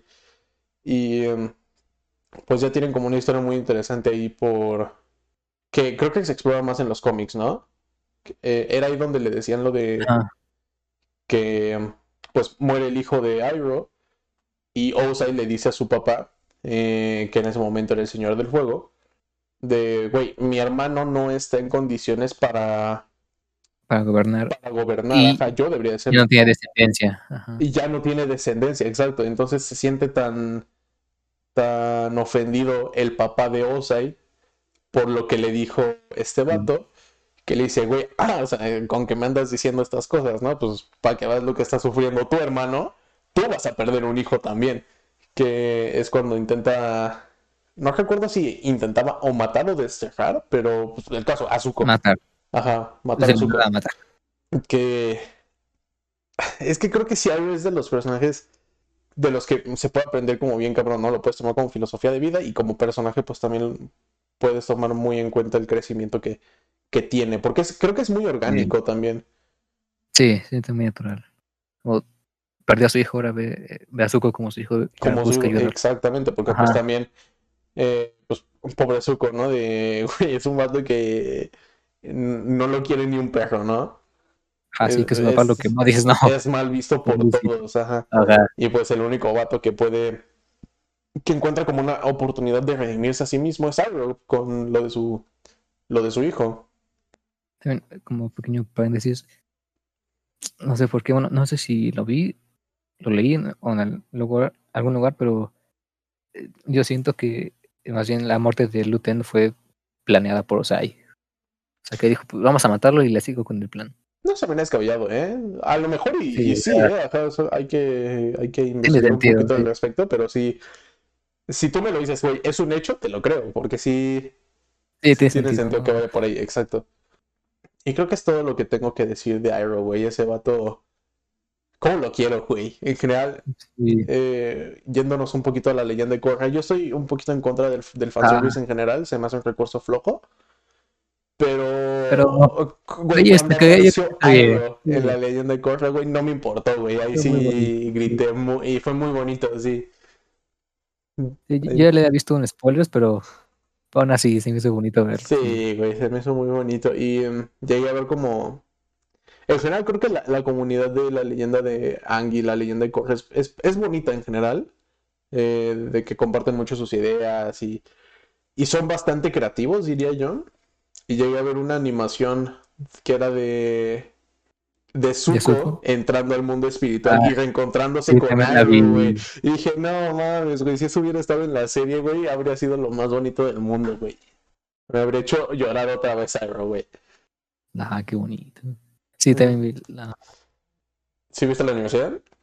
Sí, sí, también la vi. qué bonito, güey. Sí, yo lo quiero mucho. Eh, Luego también tiene más sentimiento porque creo que en un libro de Avatar del arte o algo así decían que Cairo nunca encontró a su hijo en el mundo espiritual, entonces dices, ah, Ay, güey, no me digas mínimo vive feliz ahí. Ya te lo iba dicho, pero creo que se te olvidó, pero aún así. Voy a llorar otra vez, güey, no. Ah, perdón, bueno. Eh, ¿Hay algo más que quieras decir sobre Iroh? Am, pues, no sé, bueno, al principio de la serie lo ves más como un personaje, igual puede que nada más como bonachón o como gracioso porque dices, sí. se la pasa tomando té, eh, Es el sombra de los Bioshock. ¿no? Ajá, pero ya creo que en el episodio de la tormenta que cuenta la historia de, de Zuko, empiezas a ver que no es así, no que hay, que hay más bajo la superficie. Claro, exactamente. Y, ya no así. Que Es de además- Dios los momentos de acción que tiene Arrow, que son pocos, Ah, pero los sí. momentos de acción que tiene, güey, o sea, están cabroncísimos, ¿no? Ya, ya cuando ves que el güey bonachón del T se pone también a los madrazos y se pone serio es porque las cosas se, Así se no escapa de la, fuertes. de la cárcel. güey. Exacto, cuando escapa de la cárcel, Ah. cuando, cuando lo aprisionan, o bueno, lo atrapan y el vato deja sus, sus chanclas, creo. Y el Ajá. vato con la... Como, como lo que tienen amordazado, empieza a madrarse a todos los que lo atrapan. Luego, hay una parte que también está muy chingona, que con, con té, creo que era, hace como un aliento de dragón. Está muy chingón esa parte. Sí, Y pues también al final, ¿no? Que está con los güeyes del Loto Blanco y hacen todo su desmadre, güey. oh, Eh, sí. Los momentos de acción de Arrow sí también son increíbles. Luego está Azula.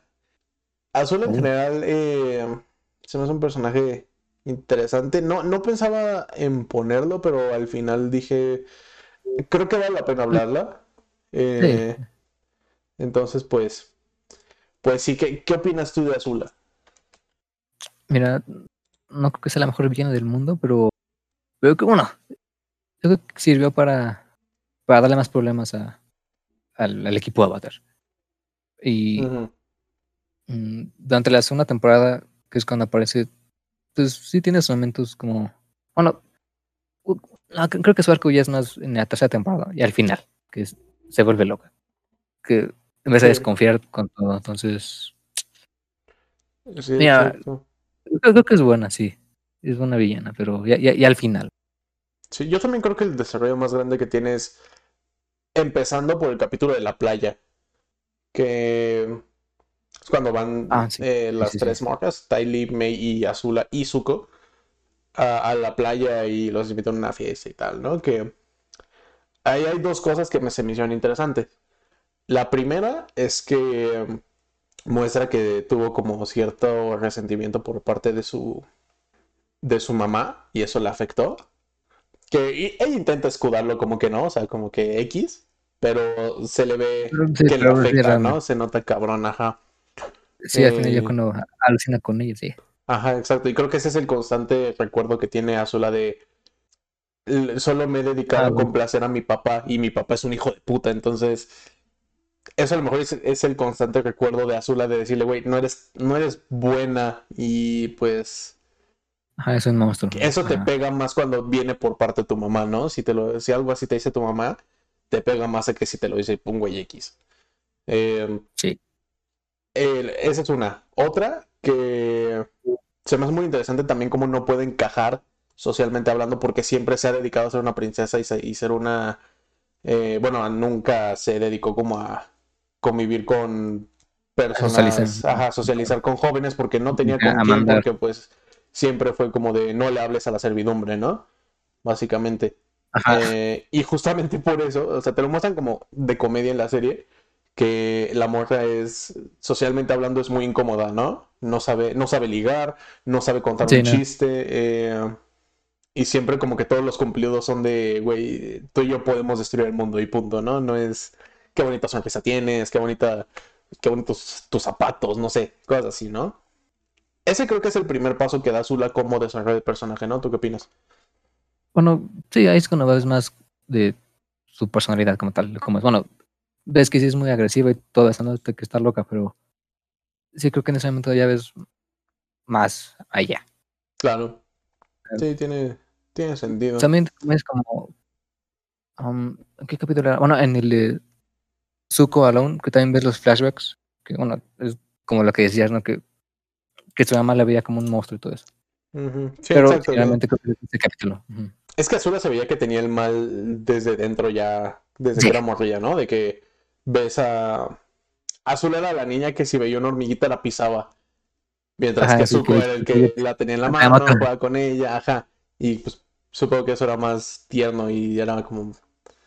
Muestran realmente cómo son tus hijos y eso, pues como padre creo que sí está fuerte, ¿no? El decir, madres, mi hijo es, es, es malo, Está- es algo fuerte. es ajá. Ujú.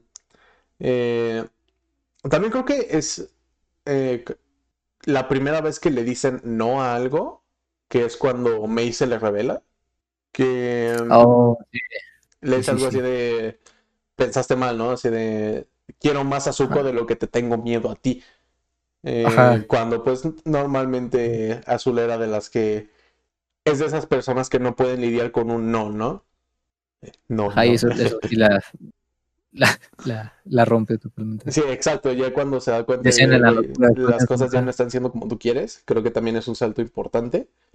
No tan grande, porque creo que el desarrollo ahí es más de Mei que de, de Azula, de que pues Mei era la pática de que hacía todo Ajá. porque le decían que lo hiciera, no porque realmente le importaba.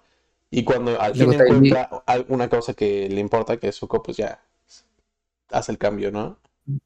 Y luego Tylee que era más como la que nada más seguía órdenes también. Ajá, Que no tiene como, que no tiene no- como criterio propio. Pero ajá, en ese momento se ve un poquito nada más de Ajá. que ya toma decisiones, ¿no? Sí, Solamente exacto. Eso y, y también lo que dijo de la playa de no, pues no tuve familia, siempre fui un monstruo de circo y ya que igual es, Ajá. o sea, no, no es nada de desarrollo, ¿no? Muy X. Em, y por último, pues cuando se vuelve loca, que ya se vuelve eh, reina de... Oh, bueno, es que Osai tenía como que ya un nuevo título, ¿no? Que era Rey Phoenix, creo. Ajá, sí, era Red Phoenix, ajá. Y Y ella iba a ya, se volvió la señora de fuego, exactamente. Que yo creo que ya ahí se vuelve loca por... Por el poder. ajá, por el poder y porque es como, ok, ya, ya llegué al punto más grande de todo lo que he hecho. Entonces, pues no la puedo cagar ahorita, ¿no? No puedo decepcionar a mi papá y creo que eso la dejó muy estresada de Sí, como que cualquier cosita y, te saco de mi reino, ajá. ¿no? De que todo tiene De que hecho- ser perfecto. Creo que desde la primera vez que ves Azul la ves un poco de. Bueno, no a esa escala, pero de qué tan perfeccionista es. Porque ves que estaba, creo que, no, no, no me acuerdo que eran, eran como dos abuelas, ella está entrenando en un barco y termina de, bueno, termina en su pose y uno de sus pelos queda como despeinado y se frustra por eso. Creo que desde ahí Mm. ya ves que, que no es muy Sí, estable. exacto. No, no sé si esto es verdad, o sea, man, como lo estoy pensando ahorita y me lo estoy sacando de la manga, Eh.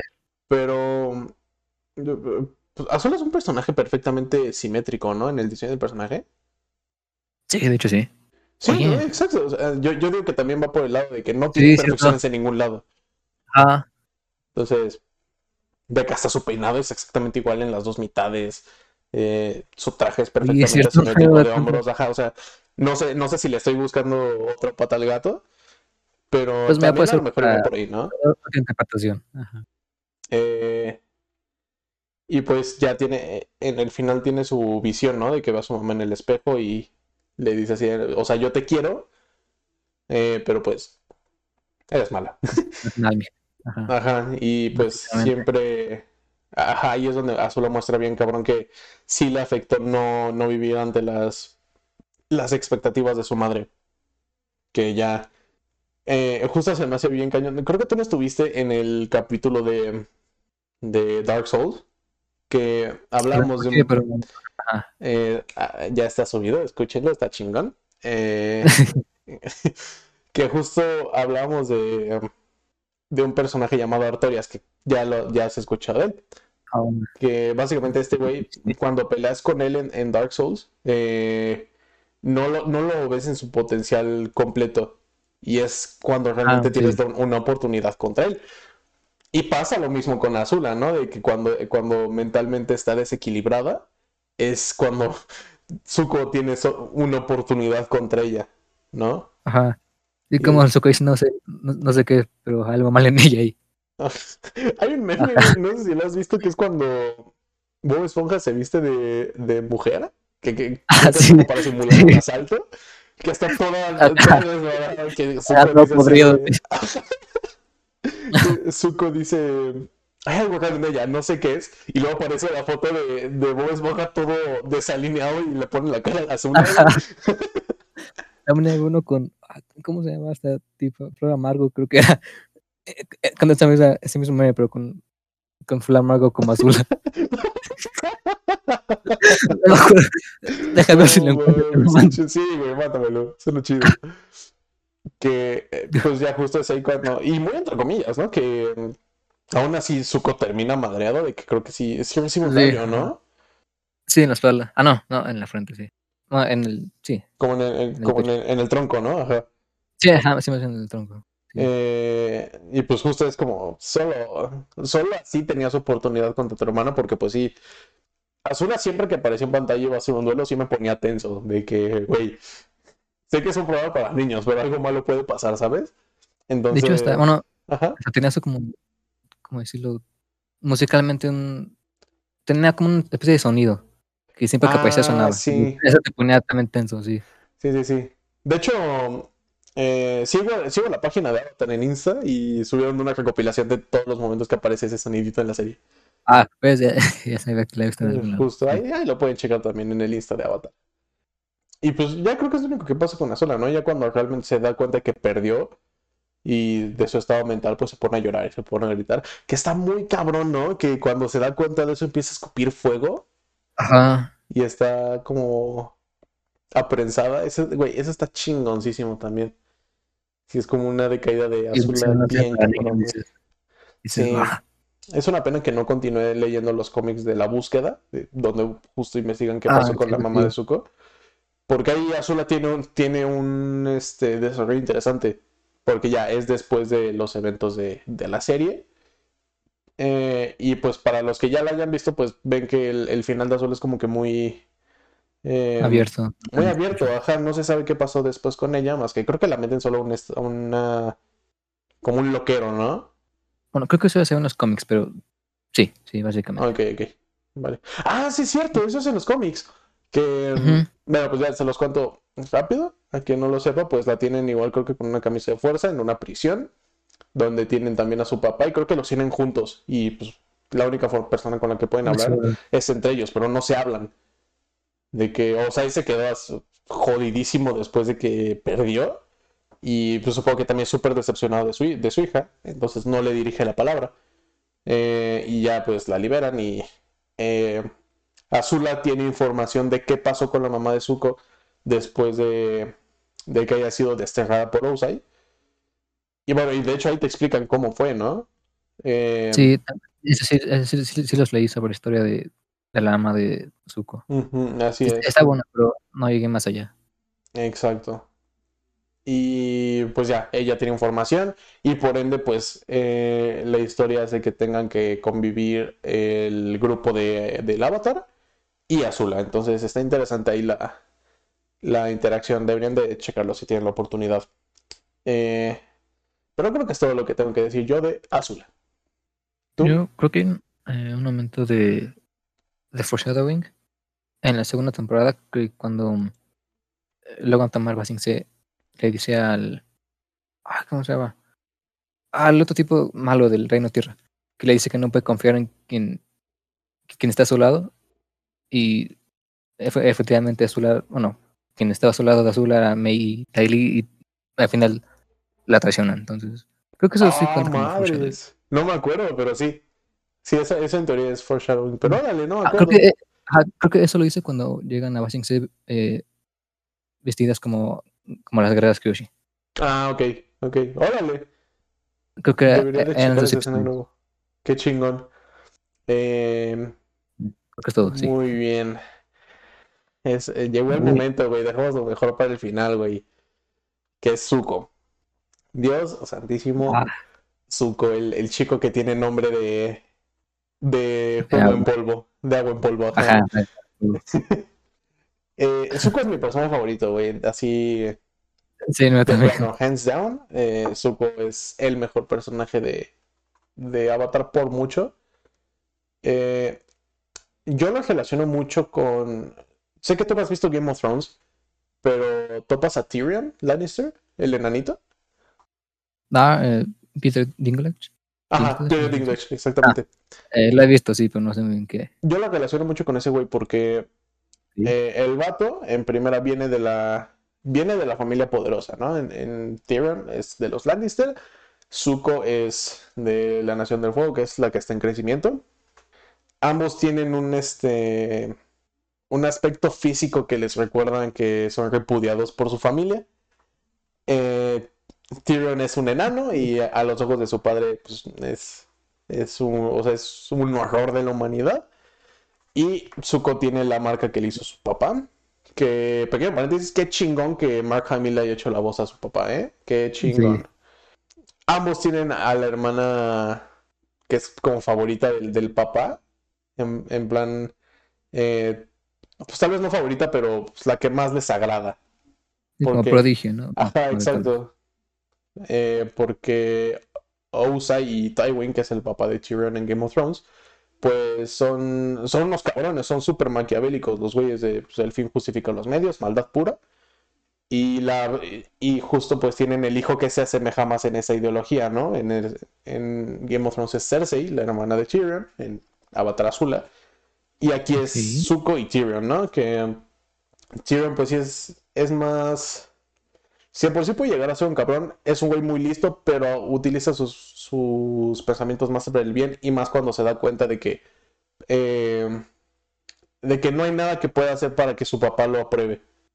Y eso justo pasa en, en ambas series, ¿no? Cuando Zuko llega al templo este del fuego y le dice, güey, eh, nada más vengo a avisarte que no, no voy a seguir más tus órdenes, estoy en el equipo del avatar y si me quieres, si quieres pelear conmigo, adelante.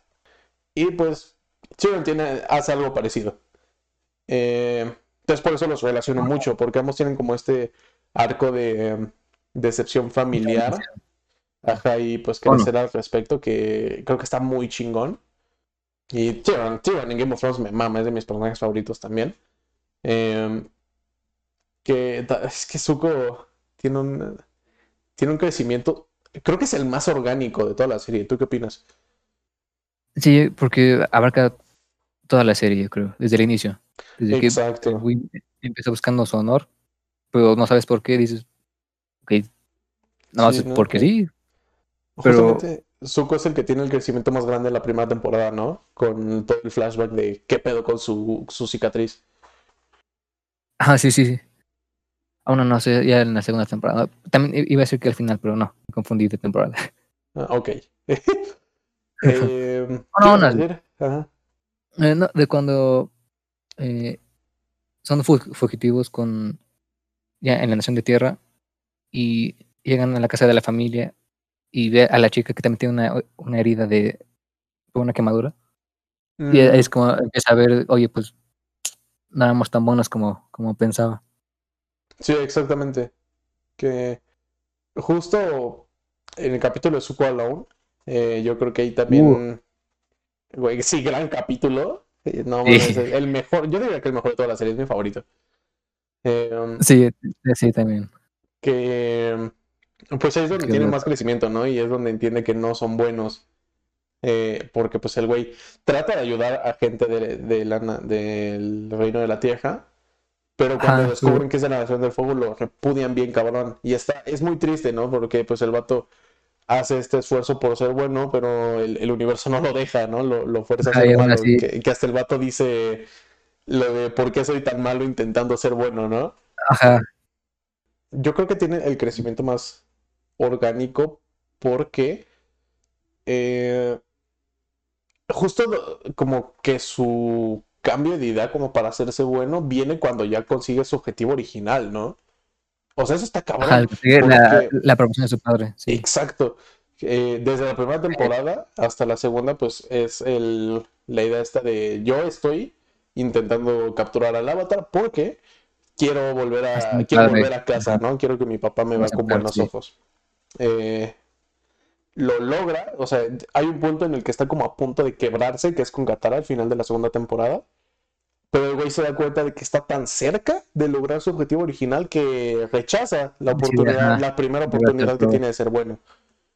Eso se me hace increíble. Al, al principio era como de, güey, qué mal pedo. Porque yo quería ver a Zuko siendo bueno, quería, quería ver su arco de redención. Que también hay otro personaje en Game of Thrones llamado Jaime Lannister, que es hermano de Tyrion. Que ese vato, eh, toda la serie te van construyendo un arco de redención. Ese güey era un cabrón. De hecho, ese güey desata los eventos de la serie. Eh, y pues todo, todo también iba dirigido a que el güey sí iba a ser bueno. Eh, al final no lo hizo porque la, eh, serie terminó siendo una mierda. Pero también el arco de Zuko es lo que debería de haber sido este vato también. Como, como pequeño comentario. Que al principio fue de chale, qué mal pedo. Yo quería ver a este güey siendo bueno. O sea, era como hacia donde debía de irse. Pero luego en la tercera temporada que te muestran a este güey ya consiguió lo que quería. Este güey ya siendo volvió a casa como un héroe, atrapó al avatar. eh, bueno, atrapó entre comillas, porque quien realmente se dedicó a destruir al avatar fue Azula. Eh, pero pues Azula ajá, dando le, dio ese. acto de bondad fue, güey, tú Sí. y que lo hiciste tú y regresa a casa.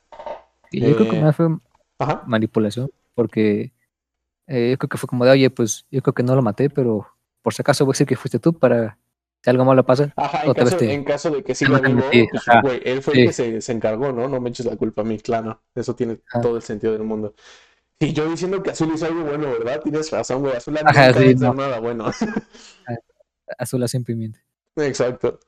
Eh, Ah, una cosa ujú. que me gusta mucho es eh, cuando habla con el tío Airo, cuando está en, en la cárcel y le revela la historia de, de, de Roku, que, que es también su, su abuelo, su, ¿qué era?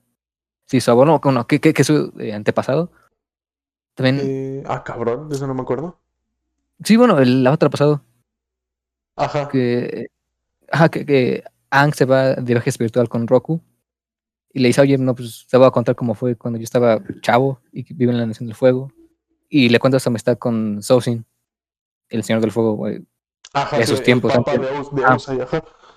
Ajá. Y que. ¿Cómo, cómo- no te vas a acordar? Es que yo me acuerdo que ahí es donde empieza, o sea, yo, yo me acuerdo de esa historia porque ahí es donde empieza la caja de los 100 años. Eso es lo que tengo más presente. que Sosin se vuelve loco, o sea, de, güey, nosotros tenemos la oportunidad de, expandir nuestro imperio y así, y Roku es de, güey, no lo estás expandiendo, o sea, no estás expandiendo tu grandeza, estás, estás conquistando, no estás haciendo algo bueno. Y ahí es donde empieza la guerra, pero es lo único que recuerdo. No recuerdo pero- que hubiera como una conexión entre Roku y Zuko. Sí, es, es su abuelo. Ah, cabrón. Ah, o sea Ajá. que- eh, es que me acuerdo. sí, eh, te lo Ajá. es. Te lo cuento. Bueno, Airo lo dice ahí, pero en los cómics te lo explican más. eh, eh, Roku y su esposa tuvieron una hija que. no acuerdo, creo que sí era la ama de Zuko. O. No, creo que me falta una generación. En fin. Eh, el papá de Osa y Azulon eh, habían cargado. Bueno, tenía planeado que. Bueno, espera. ja, Acomodo bien las palabras. Pensaba que si tenía eh, a la- una descendiente del avatar con su hijo, iban a nacer eh, eh, maestros fuego muy poderosos. Entonces, por eso lo juntó. Fue un matrimonio arreglado. La descendiente de. Ah, Roku ok. Eso sí lo recuerdo. Y eso lo recuerdo más por el lado de los cómics. Que eh, Azula, Azula, pendejo, este. ¿Cómo, cómo se llamaba la, la mamá de. Ursa? Ursa. sí, Eh, Ursa. Ajá, Ursa eh, había tenido un hijo con otro güey que pues está enamorado de él, pero Ah, llega Ozai y se lleva a Ursa, que era así, co- como dices, un matrimonio arreglado, entonces abandona a este güey del que estaba enamorado originalmente. Pasan un chingo de cosas y eventualmente se descubre que Zuko no es hijo de Ozai, que es hijo de este güey que tuvo Ursa eh, antes de casarse con Ozai. De eso sí me acuerdo. pero- pero- Eso a veces me hacen como una carta trampa que había escrito Ursa para ver si eh, Osai revisaba eh, sus cartas. Realmente, eh, bueno, Zuko sí es hijo de Osai. O sea, Fue más como una especie de, de trampa que puso Ursa. Ah, mira. Sí, yo también dije, ah, ah, caray, ¿a poco? Resulta que no. Pero no, sí, Resulta que sí tengo que acabar de ver los cómics XD. Justo, sí, creo que justo me quedé ahí en, en ese arreglo de que era de, güey, deja a mi hijo en paz. O sea, yo me voy, pero deja a mi hijo en paz. Eso fue el último que leí. Sí, sí, Eh, ella se sacrifica para pues mira, muchas, muchas gracias por el dato. Yo aquí desinformando gente. Eh, ¿en qué? Ah, sí, justamente estabas comentando esto, ¿no? De que resulta que el Avatar Roku es el, el verdadero ah, Bueno, antepasado, También, ¿no? Ah, bueno, sí, ajá, de, de también Ozai. son, ajá, son los dos. Sí, sí, sí, eh, Eh, pero pues resulta que también este es Roku. Pero digo, esta parte me gusta porque, como dice Airo, que están esas dos partes de, de una moneda, ¿no? Tienes el, el- la paz y toda la guerra, y está en, en el decidir qué, qué, qué camino toma, ¿no? Que Sí, los pasos de quién va a seguir. así es. Es- Eso está también muy interesante, tienes toda la razón. Ya cuando Zuko entiende que, que lo que realmente quería no es pues su verdadero destino, o sea, no, no es realmente lo que quería, cuando ahí lo, lo descubre, Ah, eh, es cuando decide unirse a, a la, a la gang, ¿no? Como le dice, ajá. Eh, Ajá. ese cambio también se me hace muy chingón porque, repito, es muy orgánico. Porque también las historias en general donde... Y esto me lo enseñó Avatar, también es lo que digo, de que si quieres aprender a, a escribir historias, veas Avatar. De... Si es un poquito raro que tu objetivo cambie de un día para otro, ¿no? De un segundo a otro, de, ah, no, ahora quiero esto. Se me hace Ajá, pero que va, va, va por pasos. Exacto, se me hace mucho, que tiene mucho más sentido que es el güey, cuando ya lo obtienes y te das cuenta de que eso no te llenó, que decides hacer otro objetivo o decides cambiar el curso de tu vida, eso se me hace mucho más orgánico y creo que no lo he visto mucho en, en historias, ¿eh? Sería interesante verlo más. Creo que tampoco.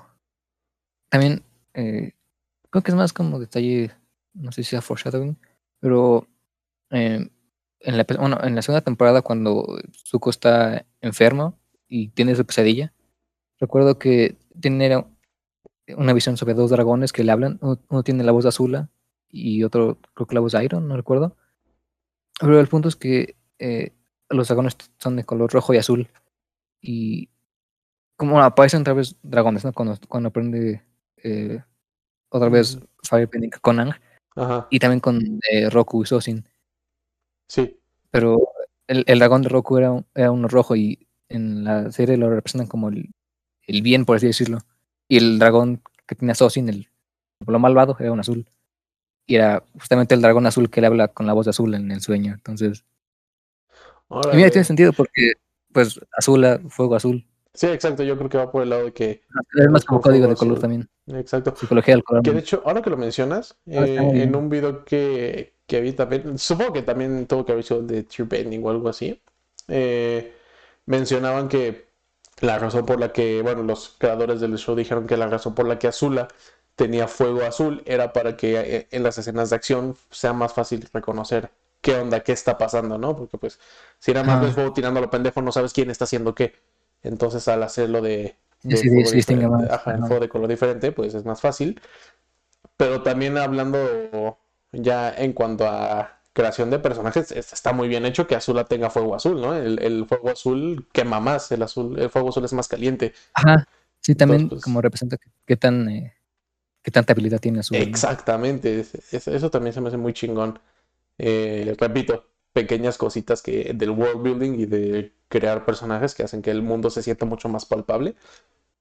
Es cierto, había olvidado que Zuko deja, o sea, como que olvidaba su firebending y que por eso iban a lo Ah. de los dragones, es verdad. Tan- también está muy chido ese capítulo. Sí, ¿verdad? A mí también me gustó mucho. Eh, creo que no, pues no sé si hay algo más que. Ah, sí. ¿Cómo iba a olvidar esto? El, Bueno, un, un Ajá. momento muy poderoso de Zuko. eh, bueno, que a mí me movió mucho, me conmovió, es el de cuando está en una tormenta, en una piedra, y le grita Ah, al cielo de, güey, a rayos. Sí. ¿qué quieres de mí, güey? O sea, ya me tienes hecho por la mierda, ¿qué quieres que haga? O así de, güey, si quieres acabar con esto, hazlo, ya no, no me importa. Eh, No, sí. Eso está muy fuerte. Sí. Y otra vez, hablando de un show para niños, está, está muy fuerte, güey. Zuko tiene un gran crecimiento en general en la serie que... Había había olvidado esa escena, no, sí está muy potente. Sí, Sí, exacto. Está está muy cabrón. bueno. Está, se me hace como muy, muy interesante que Zuko... En general creo que Zuko es el que tiene el, el desarrollo más marcado de arriba y abajo, ¿sabes? Lo ves en, su- en sus altos y luego está en sus bajos bien cabrón y luego vuelve a subir y vuelve a bajar y así. A diferencia de otros personajes que, que- que en general se siente que van muy arriba o muy abajo, ¿no? Como Azula, de que la ves en la cima y termina en el piso. O algo que también... Sí. Eh, ese creo que también creo que tiene una como un arco un poquito de arriba y abajo, pero en general todos los demás van creciendo, no se ve mucho que vayan cayendo. Y eso creo que también es lo especial de Zuko. Se quedan del mismo espectro, puedes decirlo. Exacto, todos Sí, son no. sacados del mismo espectro. Exactamente. Creo que yo no tengo nada más que decir de Zuko, ¿tú? Muy bien. Sí, creo que no, bueno. No sé si se me ocurre algo después, pero por el momento esto. Pues muy bien. Em, también quería hablar de cuál es nuestro capítulo favorito. Creo que ya lo dijimos, el de Zuko Alone. Eh, igual, pues habla de nuestro personaje favorito. Creo que no hay mucho que Ah. decir de por qué nos gusta. Y es, También- es importante sobre pues el, el pasado de Zuko. También el que me gusta es justamente el episodio 9 de la tormenta, el que ya mencioné. ¿Ok? Porque ahí, ahí ya ves el pasado de ambos, ¿no? Ves. Bueno, sí. Sí. ¿De, de ambos se refiere a Iroh también? No, eh, eh, de Ang y. Ah, ok, ok, ok. Ajá, sí. Sí, sí, sí, vale. Eh, ah, es de la primera temporada, ¿no? ¿Ese? Ajá, sí. Ok, sí, sí, sí. Ya, ya me acordé. Digo, eh, empieza lento, pero cuando llegas a ese capítulo ya ves. Se pone bueno. Sí, es cuando lo Ajá. captura Zuko. No, es cuando. Pues justamente hay una tormenta. eh, no me acuerdo en qué pasaba, pero el punto es que se ponen a contar flashbacks. ese es el punto. Ajá, porque yo recuerdo. Es que según ya en ese capítulo que la tormenta era la que la que noqueaba a Ang, ¿no? Y se veía que se encerraba en una bolita de aire con APA. Creo que sí, sí se pasa en el Ajá, flashback. Entonces. Ajá, creo que es esa también. Eh, Creo que sí estamos en misma sintonía, pero no nos entendemos bien. Entonces, eh, le da la bola cuando se queda congelado, ¿no? Ahí sí es. Así más es, bien ese es cómo se queda congelado, sí. exacto. Entonces sí estamos en lo mismo. Eh, y ya dijimos cuál, cuál es nuestro personaje favorito. Ah, bueno, otro que me gusta mucho, ya se han de haber dado cuenta, es el de Tales of Passing Say. por eh, narrativa, meramente por eso. Eh, y ya dijimos nuestro personaje favorito. Pero tiene. ¿cuál es? ya se bueno. ¿Qué es el final, es la batalla de Azula contra Zuko, el Acne Kai. el último, esa es muy sí. bueno. Ah, también la a mí música. me gusta mucho esa escena. El capítulo. Bueno, es que la- escena. escena, la escena se acaba el capítulo. Sí, güey. Sí, sí, sí, mejor. Cañón. Eh, eh, pero pues, ¿cuál es el personaje que menos te gusta? Digo, o sea, no, no quiere decir que no te guste, solo el que crees que está muy X. Mira, es un sentimiento un tanto agridulce. O sea, hay- O sea, O sea, ok. porque ya hemos comentado antes, o sea, es el villano, pero es malo porque sí, ya, o sea, es mala persona, sí, Ajá, pero sí. realmente no ve sus intenciones. No tiene eso tan chido de los villanos de. De, como- de villanos que nos gustan tanto, ¿no? Como, Ajá, no sé, Thanos en, en Infinity War o Killmonger en Black Panther, ¿no? Que son villanos que no son malos porque quiero dominar el mundo y listo, ¿no? Es porque pasaron Ah, sí, por cosas razones malas y eso lo, los convirtió. ajá, aparte, bueno, lo que sí lo manejaron muy bien durante todas las temporadas porque de por no, no ves la cara de Osai ni su voz, no, bueno, creo que sí escuchas su voz, En la pero primera no ves su sí. cara, ajá, en, en el flashback y al final la- y al final, pero no ves su cara. Entonces te lo mantienen como una ambiente de misterio, como de eh, como que Sí, muy como muy poderoso, no odioso, sé. ¿no? Ajá. Ajá, sí. Como un ente. Entonces creo, ajá, creo que eso es como su, su, su mayor punto fuerte, ¿no? El que- Exacto. que realmente te, te llega a intimidar porque no Sí, a mí también Osai no me encanta, pero no es el que menos me gusta, justamente por lo mismo de que creo que sacrifican ominosidad, o sea, el tener a, a Osai como un personaje tan misterioso, Ajá. que funciona muy bien, ah, y pues sacrifican te- darle trasfondo por lo mismo, ¿no? Y creo que queda bien, eh, no me encanta, pero eh, se entiende y lo disfruto. Entonces Sí, por eso también... también eh, en parte lo hacen porque uno es una serie para niños. Digo, ay, dijimos que maneja más temas, pero no, no, no sé. Creo que el, sí, el abarcar más temas, bueno, abarcar el trasfondo del, del villano hubiera abarcado más tiempo. No sé cómo lo hubieran podido manejar. Claro, y pues un capítulo también, del pues, es- villano es- está caro, ¿no? En una serie de no- niños. Para niños, entonces, pues bueno, es, es malo porque es malo ya. Ajá, y, capítulo de no villano específicamente, no, no antagonista como es Zuko. O sea, creo que por eso Ajá, funciona un capítulo sí. de Zuko, pero no uno de Osai.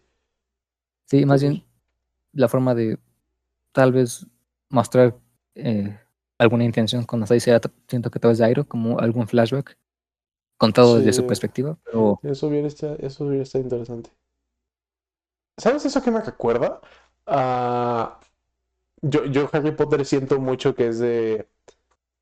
Estamos de acuerdo que Harry Potter envejeció con su audiencia, ¿no? Maduró al, al par Sí. que, su audiencia, ¿no? Empezó siendo una peli, una peli para niños, en plan de que las primeras sí. dos pelis se sienten como las aventuras de Harry Potter y sus amigos otra vez ah, y se ve mucho más colorida, ¿no? Y a partir de la tercera es donde empieza a ser con fotografía no, más más oscura. tú- ajá, exactamente. tono que- diferente. Eh, las primeras dos pelis son de... eh, o más que nada la primera peli, ¿no? En la segunda sí se da un poquito más de trasfondo a Voldemort, pero en la primera sí se siente como Voldemort es el espectro del mal. Y creo que también va por ahí de que era para niños, pero ya a, la- a medida de que va creciendo la audiencia y va madurando la historia, se le empieza a dar más trasfondo a, Mo- a Voldemort. Ajá. Sí, bueno, como dices, también puede ser como para eh, cuando cuando es una historia en una si va, si lo vas a hacer en una saga, obviamente no vas a meter todo de cajón en, en la primera, no lo vas introduciendo de poco a poco, pero Sí, exactamente. sí. Eh, a mí el personaje que menos me gusta es Ty Lee. Creo que sí. Ah, cierto. Porque sí, hay muchas personas que no tienen nada de desarrollo, pero esos realmente no los conté. Porque al menos Ty Lee intenta tener desarrollo, ¿no? Pero es nada. Porque, por ejemplo, está Jet y están todos los güeyes del grupo de Jet, pero se me hacen muy X. Entonces, Sí, no. ajá, no, no me, no me preocupé por, por considerarlos, ajá, pero exacto, son de chocolate. Pero eh, Tylee sí procura tener su desarrollo de, pues fui un monstruo de circo y la chingada, ¿no? Entonces, eh, pues está May, que creo que May tiene más desarrollo, que es cuando eh, al fin se da cuenta de que hay algo en lo que cree. Eh, Azula tiene más desarrollo y pues en todos los personajes que puedes considerar importantes, creo que es la que menos se desarrolla. Y por eso no me gusta tanto. Mm, Ah, chistosa, me cae bien, pero bueno, sí, Eh, tampoco chistosa, eso sí, ajá, Ajá, sí, sí, Tan sí, tampoco como es- le gusta a Sokka, pero voz. le, le tiene miedo. Sí, cierto, no, no. Eso sí. Muy bien. Güey, llevamos. eh, no sé cuánto vaya a ser esto ya con edición, pero en grabación llevamos una hora cincuenta y seis. Ay, ay, ay. Ay, ay, ay, indeed. Ah, Entonces creo que ¿Quieres pararle? creo que es buen momento para, para despedir este capítulo. Eh, porque ya, ya abarcamos todo, todo Avatar The Last Airbender, ¿no? La leyenda de Aang. Muchas gracias por habernos escuchado. Sí. Eh, así es. Eh, esperen el próximo capítulo de, de Avatar. Creo que sí vamos a hacer una segunda parte. Entonces, pues Sí, espero la próxima semana. Exactamente, vamos a hablar de la leyenda de Korra, que también hay mucho que hablar de ella. Eh, pero pues si hay algo que quieras decir por último, Sponge nada, nada. Espero que les haya gustado. Y sayonara. Así es, sayonara. Váyanse por la sombrita.